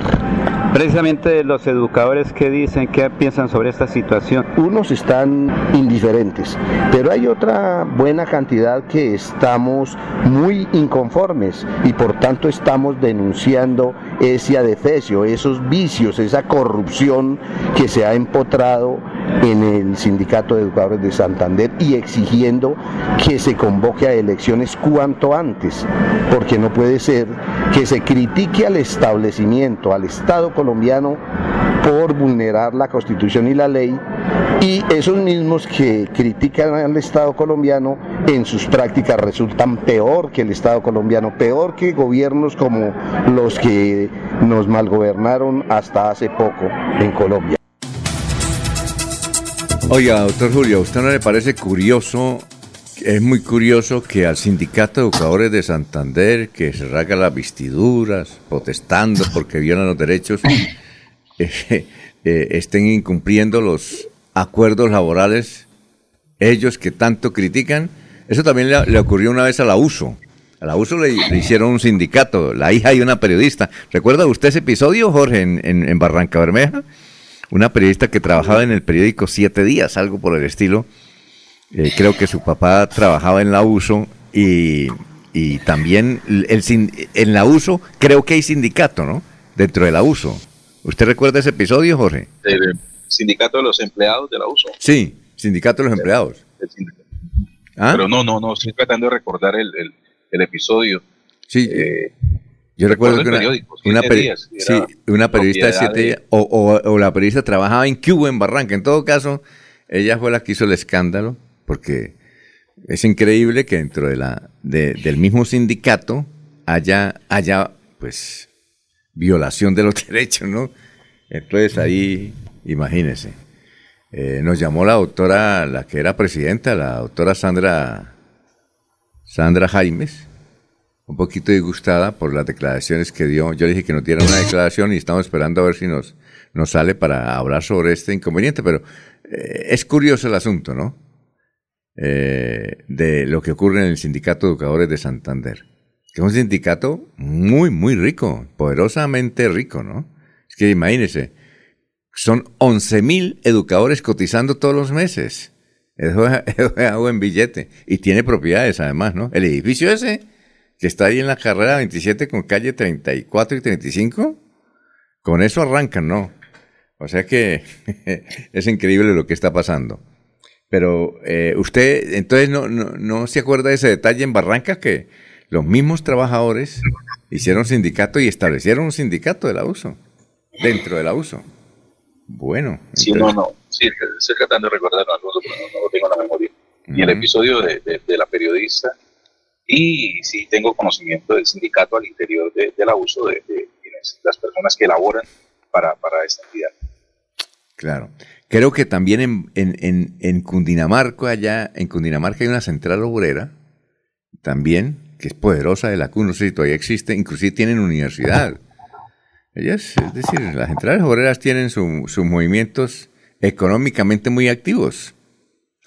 Bueno, eh, Jorge, usted dice que en la, eh, en la Florida hacen lanzamiento de cohetes en la misma proporción que hacen lanzamientos de candidaturas en Santander. ¿Como cuáles en Santander? ¿Qué lanzamientos ha habido? Don Alfonso, de cuenta que hace pocos días escuchamos de lanzamiento de candidaturas a gobernación y alcaldía de personas que con las que uno habla tranquilamente, pregunta si es cierto, y yo, no, no, yo no estoy aspirando a nada, es un invento de, de fulano o sultano. Pero aquí se lanzan candidaturas por, por doquier. Sí. eh, La, la diferencia, Jorge, está en que en Cabo Kennedy hacen lanzamientos a la luna. Aquí hacemos lanzamientos de lunáticos. Está bueno, ¿no? Está bueno. ¿Sí o no está bueno? Pero, Alfonso, le tengo una. a ver, ¿cuál? ¿Quién, quién Por se ejemplo, lanza? Por ejemplo, ¿quién era el comandante de la séptima división del ejército en Colombia con sede en Medellín? Creo que un amigo suyo. Y Ju- Juvenal Díaz Mateo, general de la República, uno de los mejores hombres de inteligencia en la parte militar. Ya está aquí en Santander, porque como él ya salió, lo sacaron, como dice popularmente, uno de los mejores hombres de la, del ejército, lo sacó, obviamente, el ministro de la defensa y el presidente Iván Duques, pero ya tiene la propuesta. Un importante sector, comenzando por los amigos de La Paz, de Vélez, de Puente Nacional y de otros sectores del departamento, le han dicho que comience a recorrer el departamento, que visite a sus antiguos amigos, los exalumnos de una institución educativa en Puente Nacional o en, en La Paz, y que hay un cupito ahí. O yo, hay un cupo. para la gobernación, para la gobernación suponemos, ¿no? Sí, Porque señor. Entiendo Y que hable hay, con Fernando Vargas Mendoza, con una cantidad de dirigentes que están ahí pendientes de todo eso, con Horacio José Serpa Moncada, porque ahí estaría también el nombre de Juvenal Díaz Mateos para ser precandidato a la gobernación de Santander. Y entiendo que el viernes anterior estuvo ya por la Casa Conservadora y ahí le hicieron un primer homenaje como a uno de los hombres de mayor inteligencia en el ejército de Colombia, el general Juvenal Díaz Mateos, oriundo de La Paz. es decir, él ya está eh, utilizando la ropa de Arturo Calle, ¿no? ¿Sí o no? No, la del, del beleño, la que siempre nos gusta a nosotros, la que le ayuda a confesionar Julio Velasco, porque Julio Velasco es uno de los hombres que Oiga, muy pero, oiga, pero fue rápido la salida del general, ¿no? Iván, y, eh, perdón, Juvenal eh, Díaz Mateos, fue rápido. Entiendo, por- me basaron la noticia de que el próximo jueves va a haber una gran reunión del Partido Conservador ahí en la Casa Conservadora con la asistencia de los de eh, dos sena- una senadora del Partido Conservador y un senador del Partido Conservador para hablar evidentemente de la candidatura del doctor Díaz Mateos. Vamos a ver cómo le va. También estará Liliana Benavides. Sí, Liliana La- Benavides va a estar el La, jueves. Sí. la- la noticia de Laurencio le dio prontamente la razón a Jorge, ¿no? Otro lanzamiento más. Otro lanzamiento más. Pero habrá Sí, muchos yo creo, lanzamientos. yo creo que el, el general Juvenal no se ha quitado el camuflado y ya está, ya le están colocando la. Oye, pero muy ya- rápido, ya- ¿no? Candidato. Oiga, muy rápido. el- es que en el momento que nombran al, al nuevo comandante de la séptima división, porque es que ese de inmediato les piden la baja, eso no es que mañana venga y llévese lo suyo, ya de inmediato, eso no es, en la parte militar se da la orden y se cumple de inmediato, creo que eso es así de sencillo. Él ya Ah. está de civil. Uy, pero le rindió, le rindió. Entonces le rindió porque si ya hubo reunión en la Casa Conservadora y el próximo jueves hay otra, entonces el tipo va, va para adelante.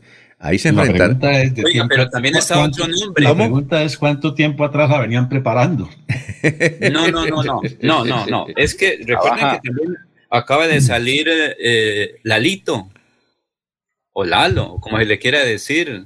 ¿Quién? ¿Cuál lado? Ah, Ah, ya. ¿Quién estaba en, en Washington? Ah, también, sí, no, pero es que no, eso yo creo que ya es, eh, no se les queda difícil, porque ahora los que mandan son la juventud y la juventud decide y hay que mirar esos aspectos, ¿no, doctor Julio? Ya no es como antes, se reúnen y vamos a poner de candidato a tal, ¿no?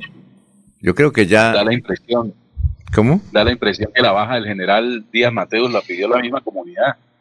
¿Ah, sí? Para que de una la- vez lo, lo van embarcando de candidato. No, no, no. Él estaba allá en Medellín trabajando. Recuerden que es muy amigo del al- alcalde de Medellín y estaba para ser uno de los mm, comandantes de las fuerzas militares. Pero luego el señor Gustavo Petro y su ministro de la Defensa tomaron decisiones, no solamente con él, sino que varios nuevos generales que estaban ahí. ¿Cuánto vale formar un general de la República? Ese tipo, eso vale millones de, pesos por cuanto tienen que ir a Washington, tienen que ir a Argentina, tienen que ir a Israel, tienen que ir a la Academia Militar de Inglaterra.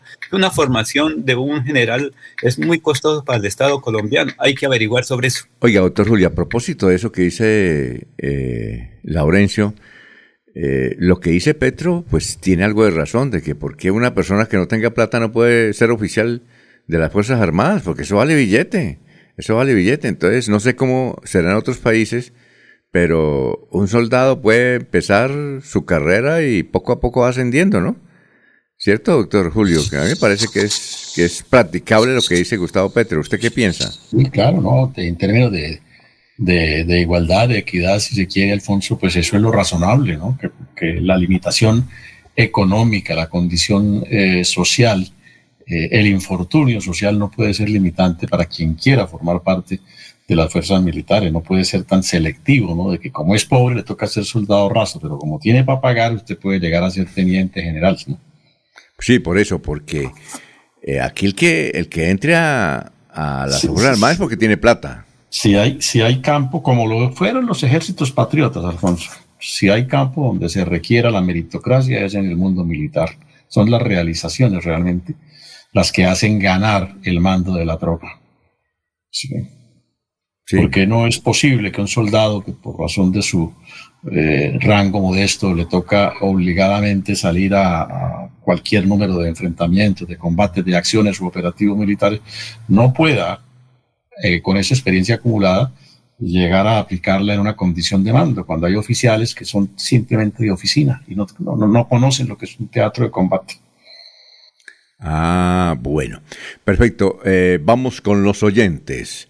Dice, a ver, nos ven Maribel Cáceres y Elda de Pradilla. Jorge Eliezer Hernández dice, Laurencio, ¿usted todavía cree que los gamonales godos elegirán candidato? Los jóvenes sepultaron los partidos politiqueros tradicionales. Además, el hecho de llevar el sello Díaz Mateo se lo castigan en las urnas. La política cambió. Bueno, Gustavo Penilla Gómez dice el general Juvenal Díaz Mateus fue primer puesto de su promoción y de todos los cursos de ascenso. Manuel José Mejía Reyes, muy buenos días. Qué anécdotas tan alegres para este lunes. Gracias. Y don Gustavo Penilla Gómez dice, don Laurencio, averigüe sobre los contratos multimillonarios sin sentido realizados por los directivos del Sindicato de Educadores de Santander para quedarse eh, ellos con esa plática. Uy, está grave el asunto. Vamos a ver. Bueno, son las 6 de la mañana, 31 minutos. En Melodía valoramos su participación. 316-550-5022 es el WhatsApp de Melodía para que entremos en contacto. Envíenos videos o fotografías de las noticias de su comunidad y las publicaremos en nuestros medios digitales.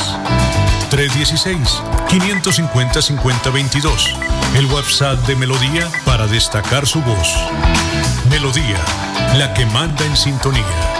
¿Sabías lo importante que es para tu salud visual hacerte los exámenes oftalmológicos cada año? ¿Cansado de pedir una cita para tus ojos y que te la den para dentro de un año? El doctor Camilo Acosta te atenderá de inmediato. Recuerda, las cirugías oftalmológicas no dan espera. Somos especialistas en glaucoma, catarata, terigio y chalación. Aprovecha la promoción llevando un adulto mayor a 50 años y tu consulta te sale gratis. Doctor Camilo Acosta, Centro Médico Clínica Bucaramanga, calle 54, número 30. 3345, consultorio 603, teléfono 607-653-5477. Recuerda 607-653-5477. Doctor Camilo Acosta, médico de la Universidad Javeriana y oftalmólogo de la UIS. En Hogar como Ultrasan, encuentra en todas nuestras tiendas lavadoras, neveras, televisores, mini componentes y muchos productos de la marca LG que puedes comprar de contado o a crédito por nuestra nuestros convenios con electrificadoras y libranza. Encuéntranos también en comultrasan.com. Vigilado Super Solidaria. Cajazán hace realidad el sueño de tener casa propia. Postúlate al subsidio familiar de vivienda de interés social en cajazán.com hasta el 31 de agosto.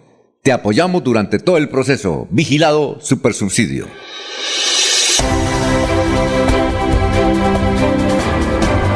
Información y análisis. Es el estilo de Últimas Noticias por Radio Melodía 1080 AM.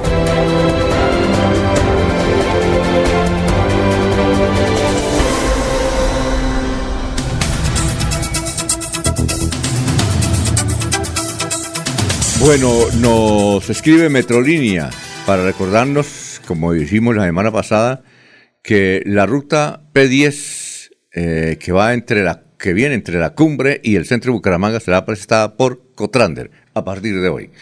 Bueno, eh, saludamos a Sabino Caballero, director de Melodía en línea.com, eh, eh, director de contenidos. Sabino, ¿cómo está?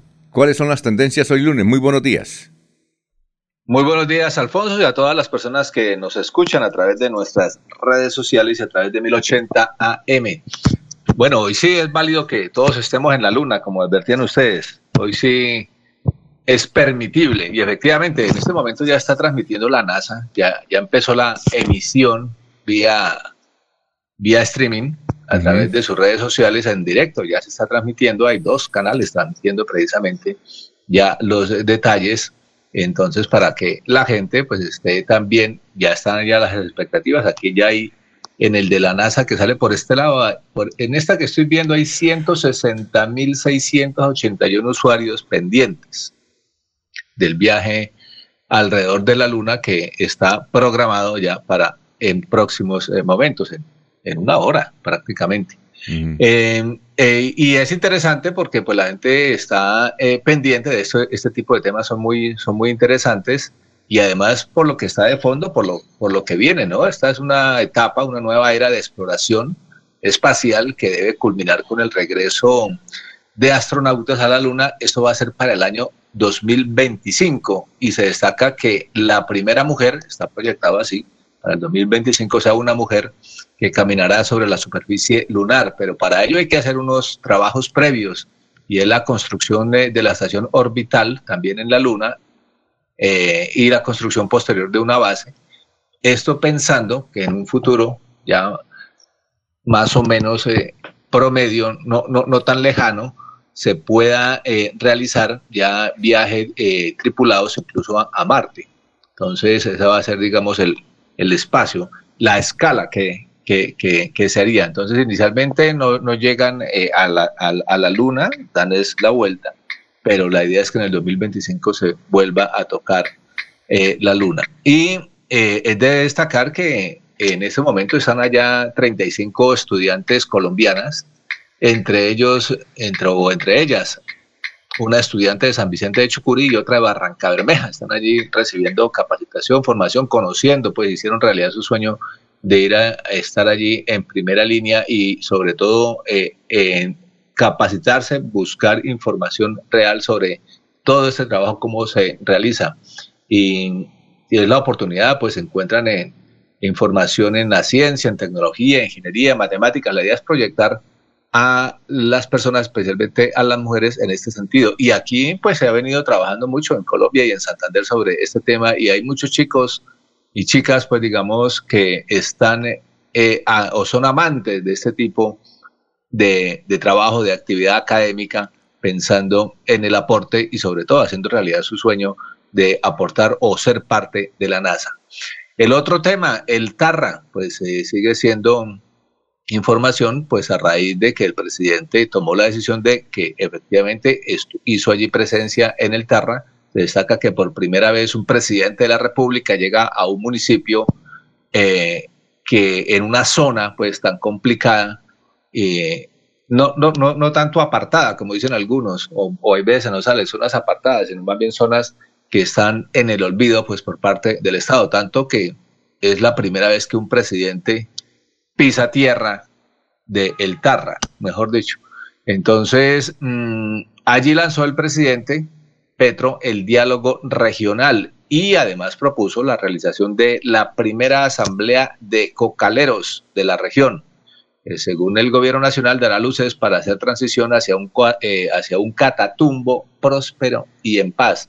Y la gente pues ha opinado al respecto. Por ejemplo, Esperanza Rico Laverde escribe expectativa por la asamblea cocalera que autorizó el presidente Petro tras su visita en el Tarra Norte de Santander.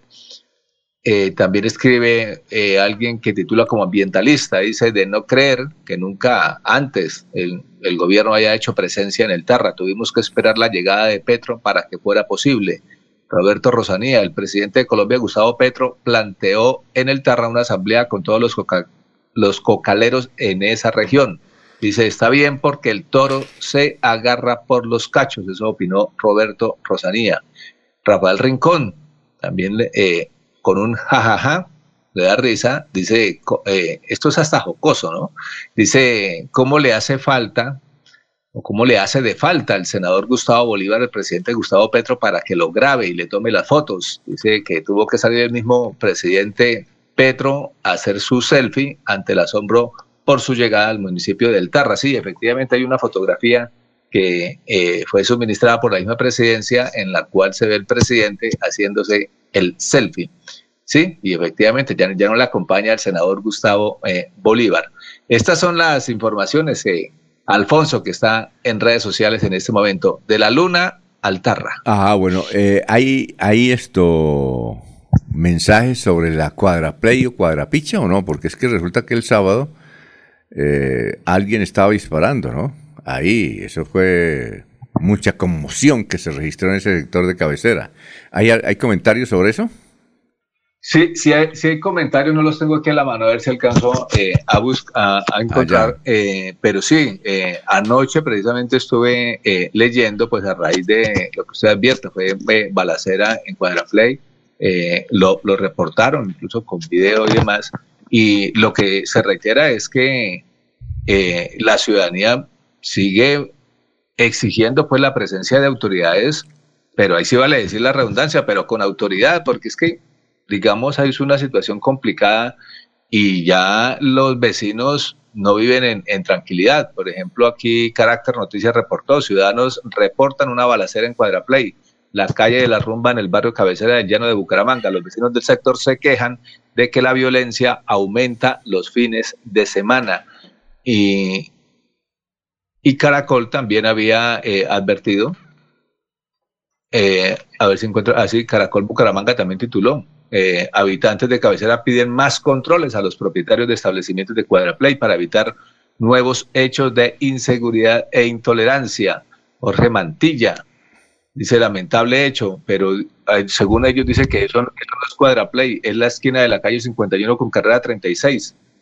No sé, ahí alguien le colocó esa información. El caso es que la gente, no importa el lugar donde sea, puede ser Cuadraplay o cerca, el caso es que la fama ya la tiene Cuadraplay, pero sí es necesario, pues, ahora, no todo se puede esperar de las autoridades, que también tenemos eh, eh, los ciudadanos mirarnos hacia adentro y si no sabemos eh, controlarnos después de tomarnos dos o tres cervezas, pues entonces mejor quédese en la casa, tómese en la casa tranquilo y no salga a buscarle problemas a los demás. Están también situaciones que tenemos que mirarnos como ciudadanos como estamos frente a la cultura, eh, frente a la tolerancia y frente al respeto. Y sobre todo ahora que viene feria, eh, esperemos que no pase o no sea de registro nacional en los medios nacionales que Bucaramanga por intolerancia, por choques entre personas, por borrachos, en fin, que no vayamos a hacer tendencia por eso a ver, pero eso depende también de cada uno de los bumangueses. Sí, porque el, próximo jueves se va a cumplir el, gran mutatón, el gran mute,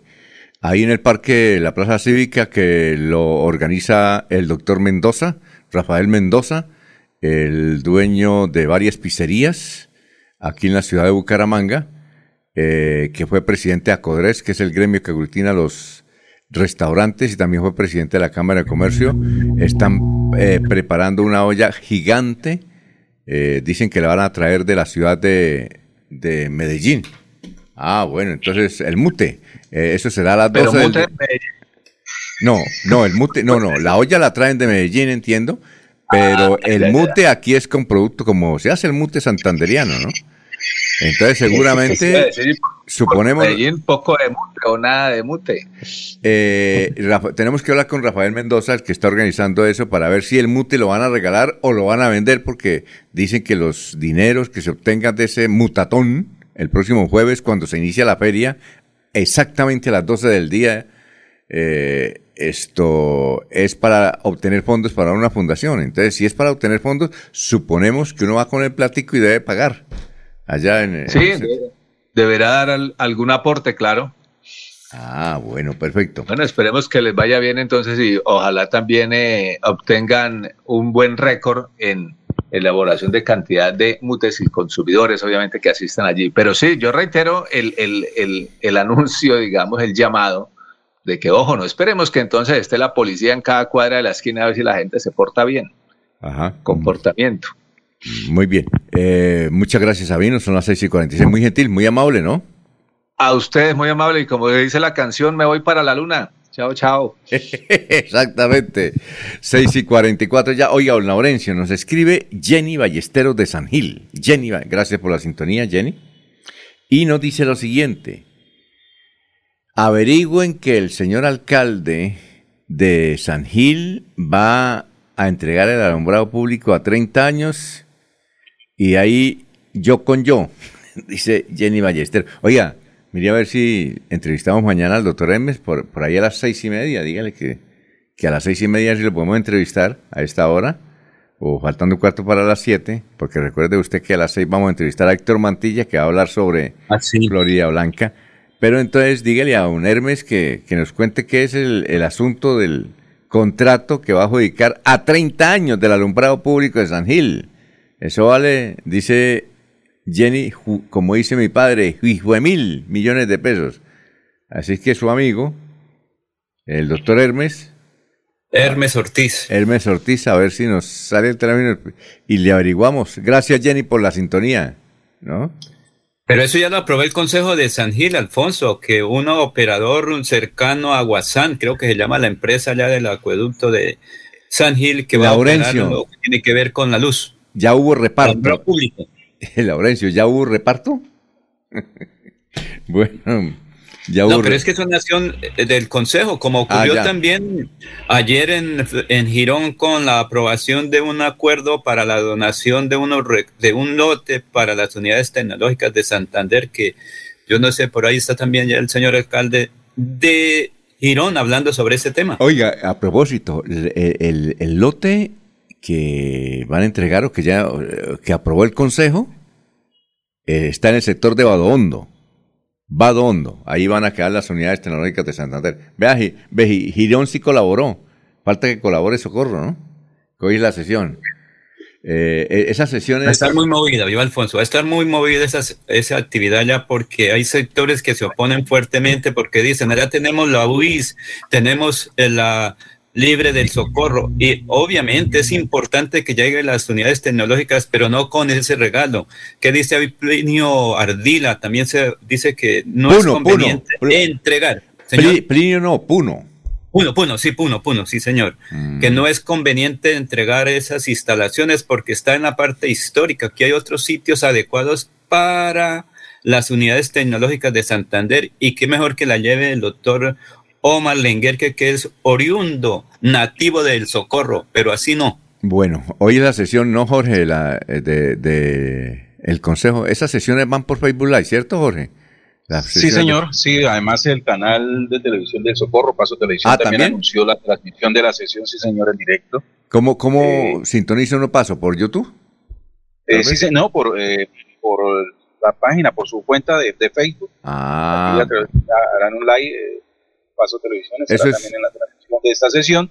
Se espera la presencia del rector de las unidades tecnológicas de Santander y en las últimas horas hubo un tanto de revuelo entre la comunidad porque a través de una proposición presentada el sábado en la mañana por parte de un concejal del Socorro, eh, solamente se aprobó la intervención de ocho personas durante la sesión, ah, bueno. ¿Eso qué antes hora- de proceder con la votación. ¿La sesión es a las 10 más o menos? Sí, está como sobre las 9, 10 de la mañana. Bueno, el rector ya está a esta hora en pescadero. va en pescadero, el señor rector. Nos está escuchando, el doctor Omar Lenguerque. Bueno, eh, son las 6 y 47. ¿Sabías que en Financiera como Ultrasan tus ahorros y aportes van sumando? ¿Sumando qué? ¡Sumando beneficios! Incrementa el saldo de tus ahorros y aportes y disfruta sin costo cuota de manejo en la tarjeta débito, retiros gratis en cajeros automáticos nacionales y mucho más. No esperes más. Disfruta más beneficios con Financiera como Ultrasan. Escucha Últimas Noticias por Radio Melodía. Últimas Noticias por Radio Melodía, la que manda en sintonía. Eh, Jorge, vamos con más noticias a esta hora. Lo escuchamos. Son las 6 y 48. Así es, don Alfonso, según el reporte del coronel Omar Fernando Castillo, comandante de carreteras en Santander, las fuertes lluvias de las últimas horas ocasionaron la pérdida de un tramo de unos 30 metros en la banca en el kilómetro 16 más 800 de la Ruta del Sol. Este tramo está localizado en el trayecto entre Barranca Bermeja, Santander y San Alberto, en el sur del Cesar. En el sitio hay paso a un carril donde personal del Invías ya se encuentra realizando trabajos para recuperación de la bancada. También el Invías reportó que hay paso en la carretera Bucaramanga-Málaga en la provincia de García Rovira. Muy bien. Eh, don Eliezer, las 6 y 49. Don Alfonso, usted dio eh, la noticia muy temprano eh, sobre la muerte de 12 personas dedicadas al periodismo en el departamento del Magdalena. Dice una información que una riña es la hipótesis principal de eh, la causa del asesinato de los dos periodistas.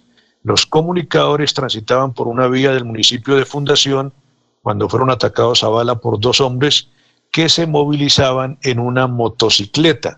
El crimen contra los periodistas Dilia Contreras y Leiner Montero eh, enlutó a Colombia. Los dos profesionales regresaban de las fiestas patronales del corregimiento Santa Rosa de Lima, en el municipio de Fundación, cuando fueron atacados a bala por dos sujetos que se movilizaban en una motocicleta.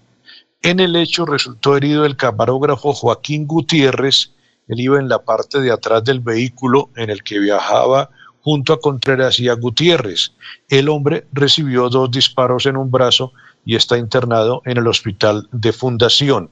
Según la versión preliminar que entregó la policía del Magdalena, el parrillero de la moto les disparó en diferentes oportunidades y les produjo la muerte a Contreras de 39 años y a Montero de 37 años, el periodista y la periodista. Por el momento la policía y la fiscalía estudian tres hipótesis por el atentado a bala en el que murieron los periodistas. Una de las versiones apunta a que el ataque habría sido motivado por una riña en la que presuntamente se vio involucrado Montero en Santa Rosa de Lima. Luego de este hecho de intolerancia, el periodista decide marcharse en su carro junto con Dilia y otro hombre y en el camino son asesinados, señala el coronel Andrés Serna. Eh, también descartó que se haya tratado de un intento de hurto a los comunicadores y dan una tercera posibilidad que sea un atentado porque ellos eh, formaban parte de los medios de comunicación de más importancia en esta región del Magdalena, don Alfonso. Sí, yo tengo, hay una versión también, y es que ellos se oponían a que existieran corralejas, y todo lo que tenga que ver con maltrato animal, y que él se fue en su carro eh, particular con la periodista, que es una veedora también, y entonces fueron a cubrir el evento de unas corralejas allá en Santa Rosa de Lima, es que se llama, ¿no? Que queda como a una hora de, de fundación en el departamento del Magdalena y que entonces fueron a cubrir eso y a las eh, 2 de la mañana eh, algunos le protestaron contra ellos, algunos borrachos eh, protestaron contra ellos y entonces ellos optaron porque estaban grabando todo lo que para hacer un comentario justamente eh, para las emisiones del domingo y del lunes y que entonces regresaron debido a que los borrachos estaban bravos con la campaña que ellos estaban haciendo, entonces regresaron. Y al regresar fue que los mataron en plena carretera. Esa es la versión que hay. No sabemos si es verdad, que ellos no están tomando, además no, no están borrachos ni nada por el estilo, están haciendo su trabajo. Trajeron evidencias, no solamente para mostrarlas en su emisora, sino porque la veedora también iba a colocar demandas. Que a ellos les parecía increíble que en la costa atlántica, porque es que además en la costa atlántica los alcaldes de, mm, de la costa, ¿no? Eh, y ahí metieron al, al departamento del Cesar, que no es de la costa, pero lo metieron ahí, el departamento del Magdalena, el departamento del Atlántico, el departamento de Bolívar, eh, Córdoba y Sucre. Suscribieron hace dos meses un convenio orientado por la gobernadora del Atlántico eh, con el propósito de suspender todas las corridas y corralejas. Y que eh, ellos, los periodistas, les parecía increíble que el corregimiento Santa Rosa de Lima no aceptara. Entonces le dieron con todo al alcalde. Y entonces fueron a cubrir el evento para dar la noticia y cuando regresaba lo mataron. Eso es la, esa es la versión que hay. Obviamente que los borrachos a las 2 de la mañana, 1 de la mañana comenzaron a, a insultarlos. Entonces ellos prefirieron venirse. Y cuando venían, los mataron. Bueno, son las 6 y 54. Eh, don Laurencio, dice usted que tiene, eh, ¿usted habló con el alcalde de Girón? Eh, no, no señor, es Ah, una invitación allá para decir qué se hizo en el consejo de ese municipio de el área metropolitana donde el alcalde Carlos Román entrega o pidió permiso o autorización al consejo municipal para la entrega de un terreno. Pues escuchemos qué dice el alcalde de Girón, eh, Carlos Román, sobre este hecho importante para la cultura y la educación de Gironeses, quiero contarles una muy buena noticia. El Consejo Municipal acaba de aprobar nuestra iniciativa de ceder un terreno perteneciente al municipio a las unidades tecnológicas de Santander con el fin de construir universidad por primera vez en nuestro municipio. Este es el primer paso para que este sueño sea una realidad. Muy bien, ahí está. Bueno, el comentario. Bien, ayer a las, do- a las 3 de la, no, a la 1 de la tarde llegó al aeropuerto El Dorado Joaquín Gómez. Joaquín Gómez, que es uno de los comandantes de las FARC. Él desde luego se acogió al proceso de paz. Inclusive eh, le han dicho que sea, que sea eh, candidato a la gobernación del, de La Guajira. Bueno, en todo caso, él llegó al aeropuerto El Dorado ayer eh, dicen los oyentes que nos están escribiendo acá que tenía 17 escoltas. 17 escoltas, imagínense. Pero también nos dicen que se presentó un incidente eh, entre él y varios ciudadanos. No, eh, ya otro oyente nos envió acá un, un comunicado de Jaime Felipe Lozada, que entiendo es congresista. No, no entiendo de qué partido es Jorge. ¿Usted sabe quién es, eh, qué congresista? Es un congresista que llama Jaime Felipe Lozada, que al verlo en el aeropuerto, y entonces él dice en el comunicado, dice, reconocí en el aeropuerto El Dorado a alias Joaquín Gómez y al decirle que él como comandante del bloque sur fue directo perpetrador del secuestro de mi madre, de mi hermano y el mío y del asesinato de mi papá, de manera despectiva me dijo que él no tuvo nada que ver. Le dije que sí que él era el comandante de directo de la columna móvil Teófilo Porero.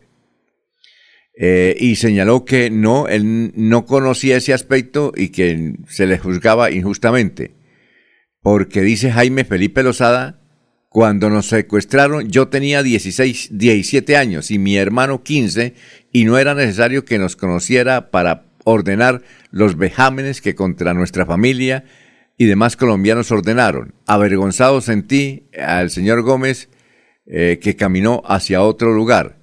Las víctimas, dice, no podemos callar que con respeto, pero con determinación debemos de desenmascarar a nuestros victimarios, que gozan de plena impunidad y tienen la desvergüenza de burlarse en nuestras caras. Le pido respetuosamente a la señora magistrada Julieta Lemaitre tome cartas en el asunto la revictimización que es permanente. A ellos los eh, perseguirá siempre la vergüenza, a nosotros la dignidad. Eh, sí, él es congresista, Jaime Felipe. Fue congresista hasta la pasada legislatura, estuvo durante cuatro periodos como representante a la Cámara por el departamento del Huila. Jaime Felipe Lozada es hijo de la excongresista, de los dos excongresistas, Jaime Lozada y Gloria Polanco. Ah, muy bien. Aquí nos envían también los oyentes unos, unos audios para el WhatsApp de Radio Melodía. Muy bien, son las 6 de la mañana, 58 minutos. Oiga, Laurencio, antes yo pensé que usted había estado en Girón, como le hizo una entrevista al, al señor alcalde de Girón, porque él tiene que retirarse. Es que nos dice un oyente que a pesar de que él pidió una aclaración, una cosa, no sé si el doctor Julio está ahí, que una cosa es una aclaración y otra cosa es un recurso, y que la aclaración ante la Corte Constitucional, para el efecto, él tiene, no tiene nada que ver esa aclaración, que él tiene que abandonar eh, eh, la, la alcaldía y que todo lo que firme, eso va a tener problemas. ¿Doctor Julio está ahí? Sí, Alfonso. Oye, así que... Sí, Alfonso, es que las, las aclaraciones que, que, una de las partes pueda solicitar eh, respecto de una sentencia no, no pueden tener por objeto modificar el contenido de la sentencia. De manera que lo que se decidió en esa eh, perspectiva está en firme. Y creería que tiene valor la tesis de que el alcalde pues no puede proceder, no puede continuar actuando como primera autoridad del municipio porque ya la sentencia, en cuanto está en firme, ha sido notificada pues cumple todos sus efectos legales. Ah, muy bien, perfecto. Oiga, doctor Julio, eh, hubo un evento, un evento, el, creo que no sé, eh, no sé si Eliezer lo, lo registró, eh, hubo un evento en Medellín eh, este fin de semana en el Club de la Prensa. Don Eliezer, eh, fue condecorado José María Acevedo. Yo sostengo que él es santanderiano una vez que estuvo acá eh, en Bucaramanga, pues hace mucho tiempo, él es el dueño de ACEP, de esa multinacional. ACEP es multinacional porque tiene, tiene electrodomésticos, básicamente neveras y estufas en Centroamérica. En Centroamérica lo que se ve es ACEP, por ejemplo en Nicaragua, eh, en San El Salvador, en Costa Rica hay mucha, mucha nevera ACEP. Esa son de Medellín y José María Acevedo es el dueño, el presidente, tiene 103 años de edad y él eh, recurrió al acto este fin de semana en, en, un club que se llama La Prensa, Club de la Prensa. No sabíamos, Eliezer, que tiene, los periodistas tienen un club que se llama el Club de la Prensa, club común y corriente, ¿no? Y se presentó Fausto. Pero lo que no sabíamos, Eliezer, es que él es el abuelo de la congresista Isabel Zuleta, Isabel Zuleta López del Pacto Histórico la que hizo, la que le hizo el bullying a Sergio Fajardo y la que tiene una controversia con el santanderiano JP Hernández, porque ella no quiere bajarse el sueldo. bueno, ¿usted conoce ese club, don, don, don Eliezer? No, señor, hasta ahora tengo esa referencia, Alfonso. Pero lo que no sabíamos era que era el abuelo de, de la eh, senadora Zuleta, que ha estado muy dinámica. bueno, eh, son las 7 de la mañana, un minuto, estamos en Radio Melodía. Aquí Bucaramanga, la bella capital de Santander. Transmite Radio Melodía, Estación Colombiana, HJMH, 1080 kilociclos, 10.000 vatios de potencia en antena, para todo el oriente colombiano. Cadena Melodía, la radio líder de Colombia. El sábado 3 y domingo 4 de septiembre estará en Bucaramanga el médico especializado en medicina alternativa y complementaria doctor Ricardo González Parra, atendiendo en el Hotel Cabecera Country, calle 48, número 3429. Tratamientos con medicamentos biológicos y completamente naturales, sin químicos. Recuerde, el sábado 3 y domingo 4 de septiembre estará en Bucaramanga el doctor Ricardo González. Agende su cita médica sin costo, llamando a la línea celular 313 392 26 23 313 392 2623. En Melodía valoramos su participación.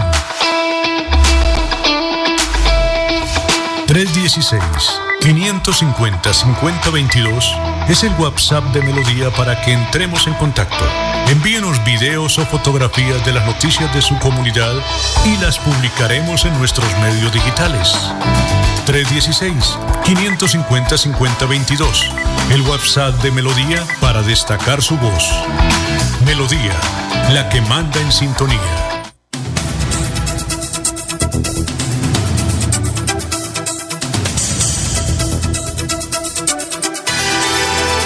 Bueno, noticias, noticias. Eh, van a ser el lanzamiento del movimiento en Santander de Salvación Nacional. Van a tener candidatos a la gobernación, a la alcaldía, a los consejos. Eh, viene el doctor Enrique Gómez, el sobrino de Álvaro Gómez Hurtado. Ahí nos envió en audio y ha sido designado coordinador de este evento eh, nada más ni nada menos que don Carlos Peña, el ingeniero Carlos Peña.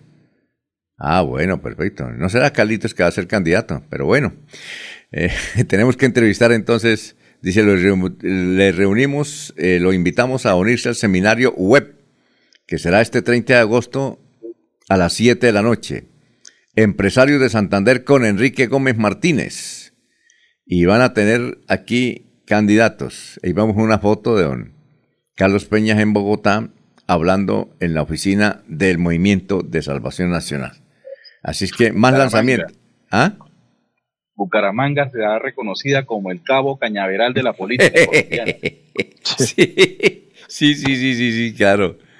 Y don Carlitos Peña, que fue presidente o fue director o coordinador de, del Centro Democrático en Santander, entonces ahora está con el movimiento de Salvación Nacional. Le fue bien al muchacho Enrique Gómez, tuvo bueno, buenas intervenciones, ahí en los debates se, se, hizo, se hizo notar al menos, ¿no? ¿Sí? Bueno, eh, doctor Julio, ¿qué, eh, ¿qué le llamó la atención de los artículos que leyó este fin de semana? Alfonso, pues eh, como es lo usual, en los fines de semana, variedad de artículos que se ocupan de los temas más eh, connotados, más discutidos a lo largo de, de, los días anteriores, ¿no? La guerra de Ucrania, por ejemplo, que cumple seis meses y un conflicto que pareciera, por lo menos a corto plazo, no tener solución de carácter militar, ¿no? Eh, pero la generalidad de los artículos están referidos hacia las propuestas que el gobierno ha venido formulando. La reforma tributaria que avanza en su en su discusión algunas reconsideraciones que ya el gobierno comienza a hacerle al, al proyecto inicialmente presentado. El tema de la extradición, que es un tema eh, complejo, polémico, que despierta alguna sensibilidad con el gobierno norteamericano, las propuestas de la justicia restaurativa, eh, el proyecto, Alfonso, de, mm, de erigir un nuevo departamento, el departamento del Río o el departamento del Magdalena Medio creería yo más que el nombre va a ser en la eventualidad en que se materialice el departamento del río, ¿no? Que tiene, tiene pros y tiene contras, además que no es un proceso fácil conformar esa nueva entidad territorial, pero sin duda, eh, tal vez lo que más me llama la atención es la eh, pluralidad de artículos en relación con las decisiones del presidente de la República respecto de las fuerzas militares. ¿no? Eh, el, cambio de política, el, viraje dado, el nuevo sentido que el gobierno quiere darle a las instituciones eh, militares y desde luego, con el dolor del amigo Laurencio, las afectaciones que, ha tenido en, en, en los antiguos altos mandos, más de 50 generales han han salido de la institución por razón de, las, de los acomodamientos y de la integración del nuevo equipo militar del presidente eh, de la República, señalándose mm, que tal vez es la decisión más osada hasta el momento cumplida por Petro, porque realmente en la historia de Colombia no se registra un, un acto de tal naturaleza, eh, no solamente desde el punto de vista de la remoción de tantos generales en un solo momento, eh, sino además por el, por el viraje total que las fuerzas militares eh, van a tener en, en, esta concepción que el gobierno quiere, quiere implementar. Oiga, doctor, dice usted que es el, el, el, movimiento de mayor, pero usted no recuerda que como en el 2007, 2008, Álvaro Uribe... Sí, sí, hubo una remoción del presidente Uribe también que afectó a varios generales, pero no de la magnitud de ahora. Alfonso. No, es decir, ahora es más, porque es que en esa ah, época... En, en, términos numéricos más, ¿no? Y en términos de cobertura de fuerza también, porque es que este este movimiento que ha hecho el nuevo gobierno creo que ha costado la baja de aproximadamente 50 generales, si es que no más, y ha tocado todas las fuerzas, ¿no? Tanto la policía como las fuerzas militares propiamente dichas, ejército, armada, aviación. Eh, pero además el cambio de política, de concepción, de viraje, ¿no? El sentido diferente eh, con que este gobierno percibe la, la, la, eh, la misión de la fuerza pública, ¿no? Pasar de la seguridad puramente militar a lo que el gobierno actual llama la seguridad humana, tema que no es fácil, ¿no? Tema que, que pues, obviamente tiene también su complejidad, pero bueno, los altos mandos, los que han asumido esas responsabilidades, están decididos a acompañar al gobierno y a implementar el diseño digamos, estratégico que el presidente, en su condición de comandante de las fuerzas militares, está formulando para quienes, por virtud de la Constitución, portan las armas del Estado. Yo, yo recuerdo que en ese remesón de Álvaro Uribe se fueron los comandantes de la segunda división y de la quinta brigada, los dos. Eso fue duro, ¿no? Sí, sí, fue un remesón, fue un remesón fuerte en aquella época. Este fue un, este no fue remesón, este fue un cataclismo, ¿no? Para algunos entonces, pues por, por la magnitud que tiene. Lo que pasa es que en los tiempos del, del presidente Uribe, pues impactó por el número y porque pues, tampoco se había conocido algo de esa magnitud. Este impacta por el número muy superior, casi el doble de los que removió, si es que no más, Alfonso, de los que removió hace años el presidente Uribe. Y, además por el viraje, la concepción total, las fuerzas militares que si bien mantienen eh, como misión lo que la Constitución les ordena, no es menos cierto que esa misión se va a cumplir bajo un enfoque diferente. Ah, bueno, perfecto. Ya tenemos, eh, ¿sí? Eh, Anulfo, ya tenemos, aquí tenemos a Enrique, a Enrique, eh, Enrique Gómez, que fue, o que fue candidato a la presidencia de la República, que dice que Salvación Nacional se va a hacer el lanzamiento desde el departamento de Santander, sobre todo para la... ¿No? ¿No está? Ah, bueno. Entonces, cuando, cuando esté, eh, nos vamos con, con el, creo que sí, sí, es Enrique Gómez. Bien, eh, a ver, eh, dice el ingeniero Ismael Oroco, Orozco, ¿qué pasará con la autopista Florida Branca, Bucaramanga? Sí, muchos trancones, muchos trancones. Muy bien, vamos con más noticias, Jorge. Entre tanto, lo escuchamos. Así es, don Alfonso. Sí, señor, mucha atención, porque a partir de hoy, eh, señor, a partir de hoy, eh, la ruta P10 de Metrolínea será prestada por la empresa Cotrander. Este recorrido es el que moviliza a los estudiantes de la Universidad Industrial de Santander y de la Ciudadela Educativa en los alrededores del estadio Alfonso López. Según información que ha llegado, eh, se está llegando al fin a la operatividad de los modernos buses de Metrolínea que desde hace 12 años llegaron como los más avanzados del país, dando paso al antiguo sistema de buses urbanos que fue reemplazado por ineficiente. A partir de hoy, 29 de agosto, la ruta P10, que está en un 80% dedicada a la movilidad de estudiantes de las unidades tecnológicas de Santander y de la UIS, colegios, entre otras instituciones educativas de la ciudad educativa en los alrededores del Estadio Alfonso López, será prestada por los buses de la empresa Cotrander. Metrolínea asegura que la, medida tiene como fin optimizar los servicios del sistema y fortalecer las alianzas con las empresas del antiguo servicio urbano de buses. Muy bien, eh, son las eh, 7 de la mañana, 11 minutos. Eh, Gustavo Pinilla Gómez dice, ¿qué tal? Petro fue quien ordenó no asistir a la reunión en la que se iba a condenar la tiranía de Ortega en Nicaragua. Lo escuchamos, eh, don Eliezer. Don Alfonso, eh, Portafolio acaba de presentar una información sobre las marcas nacionales con mejor reputación en nuestro país. Es un reportaje que seguramente está fundamentado, dicen ellos, en eh, los comerciales, es decir, en las cuñas, en los jingles, en las ideas, esas cuñas, esa propaganda que se queda en, la memoria eh, de, los ciudadanos en nuestro país. Pues las marcas, eh, en este momento, de acuerdo a ese estudio, eh, que se han posicionado más a nivel nacional y a nivel internacional en el último tiempo en Colombia. No, en este, en este, en este segmento no voy a hablar de las más queridas, de las más eh, apetecidas, de las mejor recordadas por los colombianos, sino las que mejor están posicionadas actualmente son las siguientes, don Alfonso. El SENA ocupa el primer lugar, 99.2. El segundo lugar ya una marca comercial Crepes and Waffles el tercer lugar D1, los almacenes D1, en cuarto lugar Colombina, en quinto lugar Rappi y en, en sexto lugar Neki.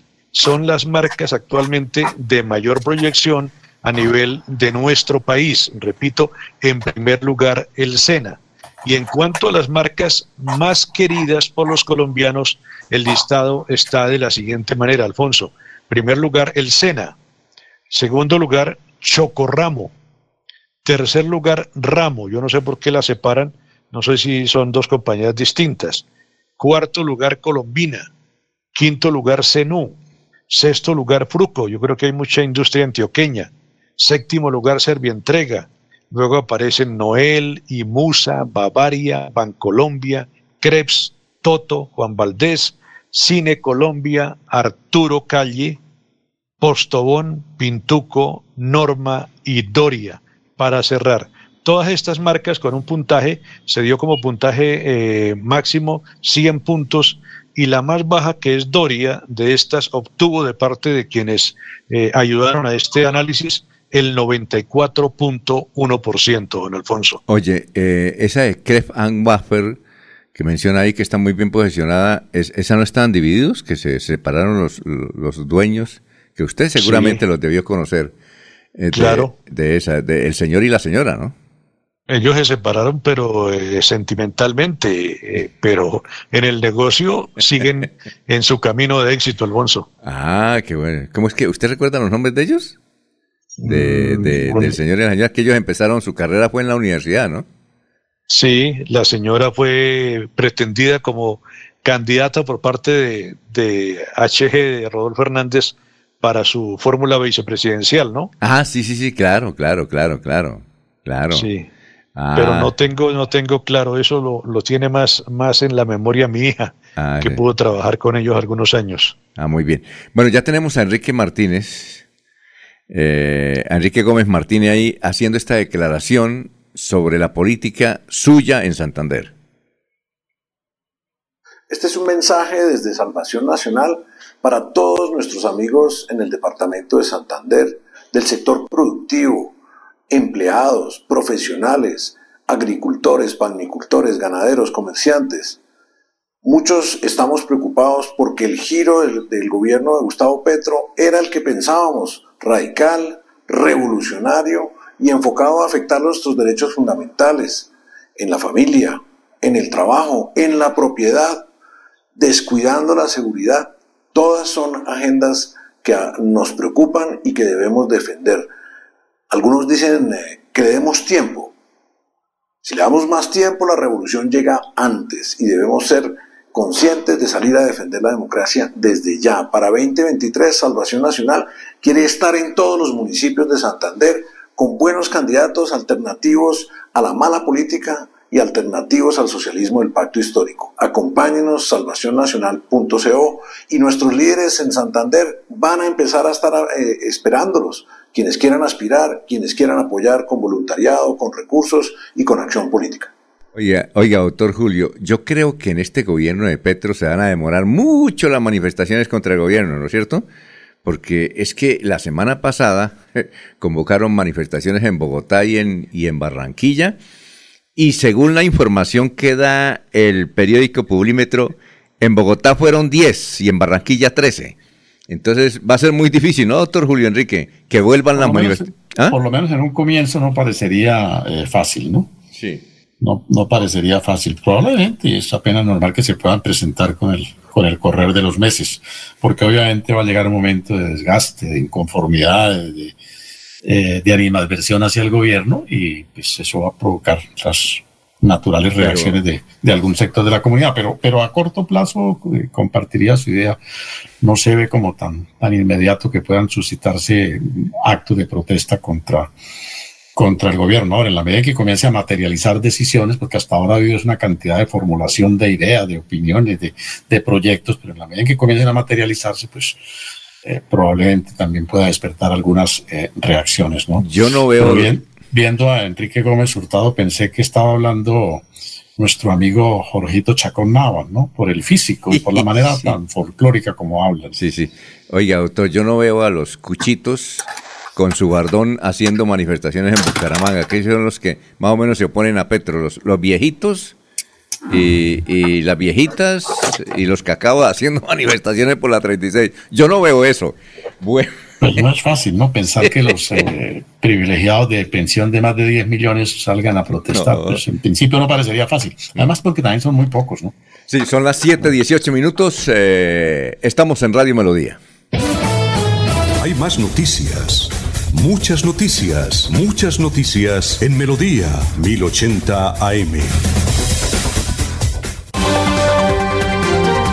Soel Caballero está en Últimas Noticias de Radio Melodía 1080 AM. Buenos días, Alfonso, para usted, para los compañeros, igualmente para todos los oyentes. Una gran mancha de aceite que recorría el caño del Rosario, cuerpo de agua que colinda con la refinería de Barranca Bermeja, encendió las alarmas por parte de la comunidad pesquera y de defensores del medio ambiente que denunciaron la gran mortandad de peces que está ocurriendo como consecuencia del derrame de aceite. Ante la emergencia registrada de Codicel, Colombia informó que mediante un comunicado de prensa que la situación obedeció al rebose del tanque de almacenamiento de aceite de crudo de palma, por lo que activó de forma inmediata su plan de contingencia con el apoyo de empresas de la región disponiendo de cuadrillas de trabajadores especializados en este tipo de incidentes, barreras oleofílicas y camiones de vacío para confinar y extraer el producto que cayó al caño del Rosario. Noticia con la que Barranca Bermeja. Continúen compañeros en estudios en últimas noticias de Melodía 1080 AM. Enrique Ordóñez Montañés está en Últimas Noticias de Radio Melodía 1080 AM. Son las 7:19 minutos. Está el profesor Enrique Ordóñez. Marina Prada de Piedecuesta ha escuchado la noticia que el Papa nombró 20 nuevos cardenales, entre ellos uno santanderiano, en el primer consistorio de agosto.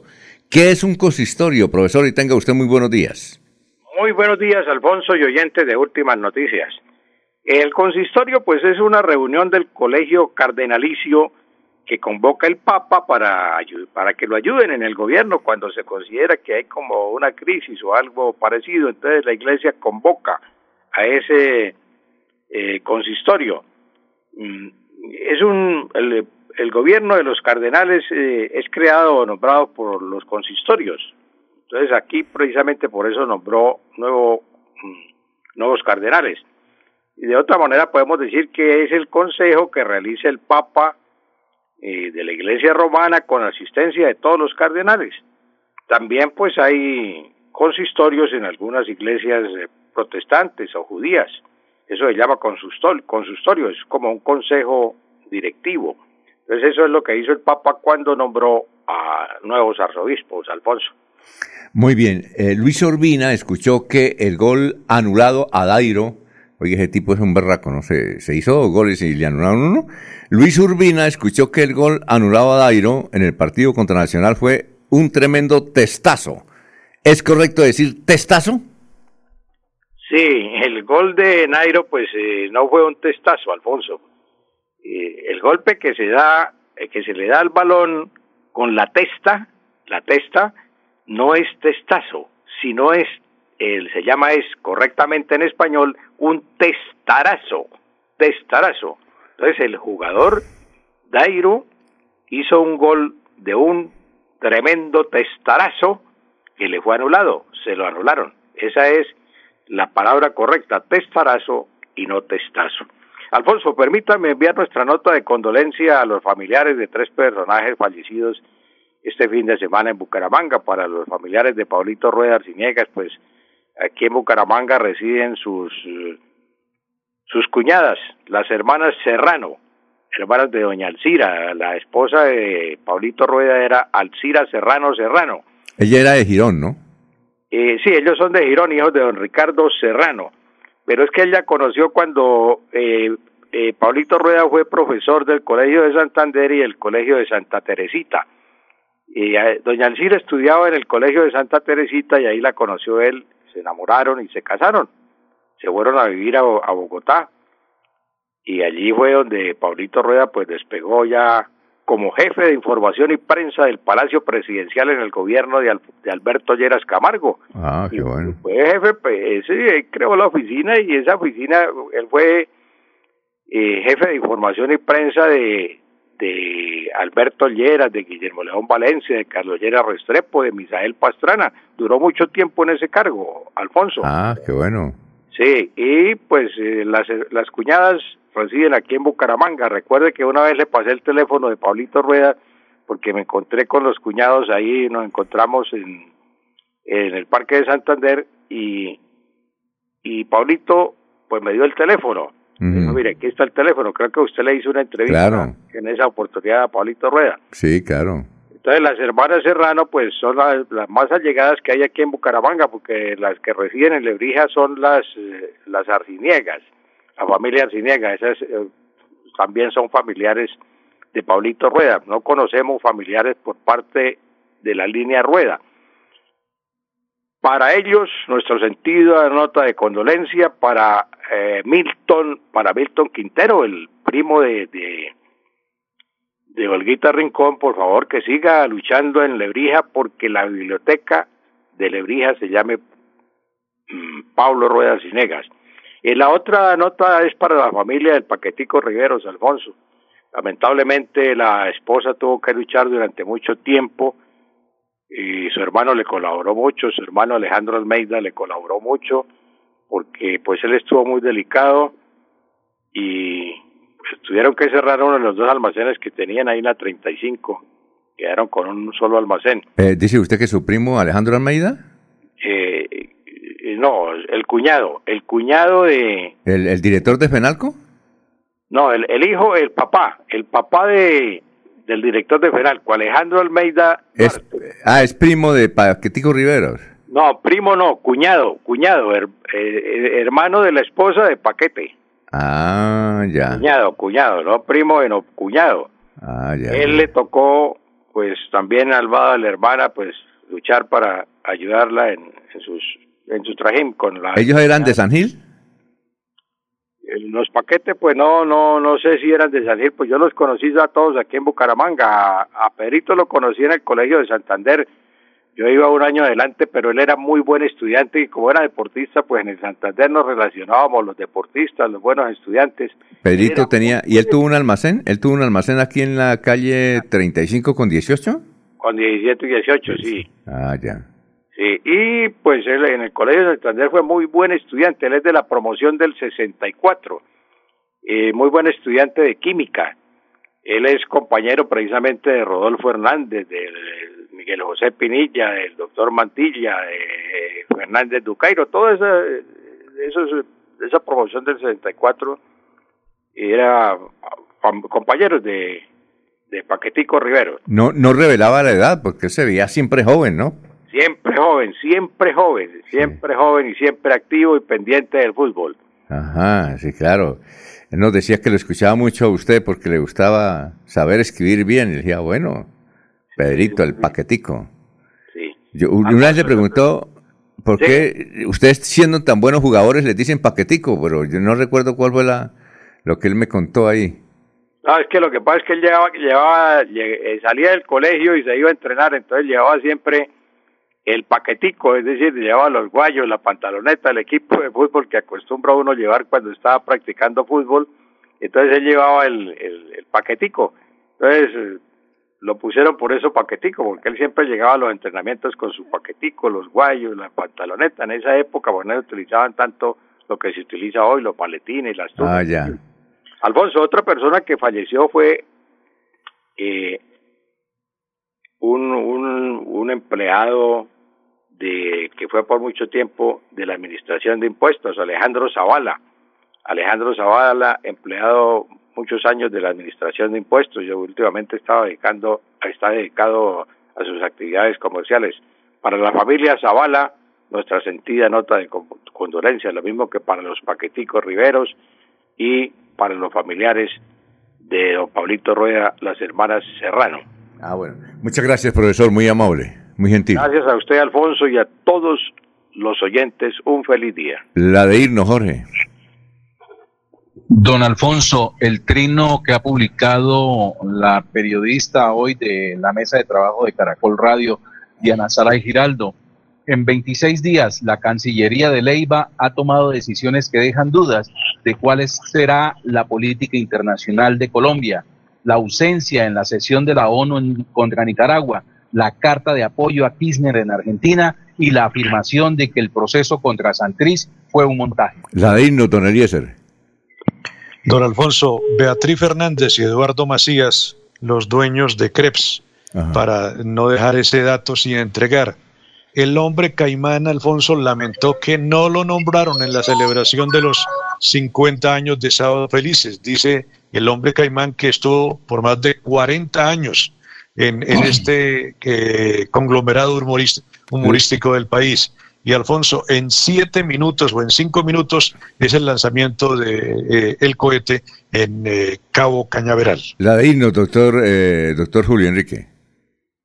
El gesto ético del ciclista Esteban Chávez, Alfonso, que ha expresado que, mm, dado su precario y bajo rendimiento deportivo, reintegrará, devolverá al equipo que lo patrocina la plata que le fue pagada por razón del contrato que ha suscrito. La de himno, don eh, Laurencio. Alfonso, mañana hablaremos sobre las obras que dejaron los 140 años de la conmemoración en Gápita de Luis A. Calvo por parte de la gobernación de Santander y la alcaldía de ese municipio. Ya está aquí el doctor Ricardo González Parra, aquí en melodíaenlínea.com. Últimas noticias los despierta bien informados de lunes a viernes en todas las áreas de la información regional, un periodista de Últimas Noticias registra la información en Radio Melodía 1080 AM y en melodíaenlínea.com. Director Alfonso Pineda Chaparro.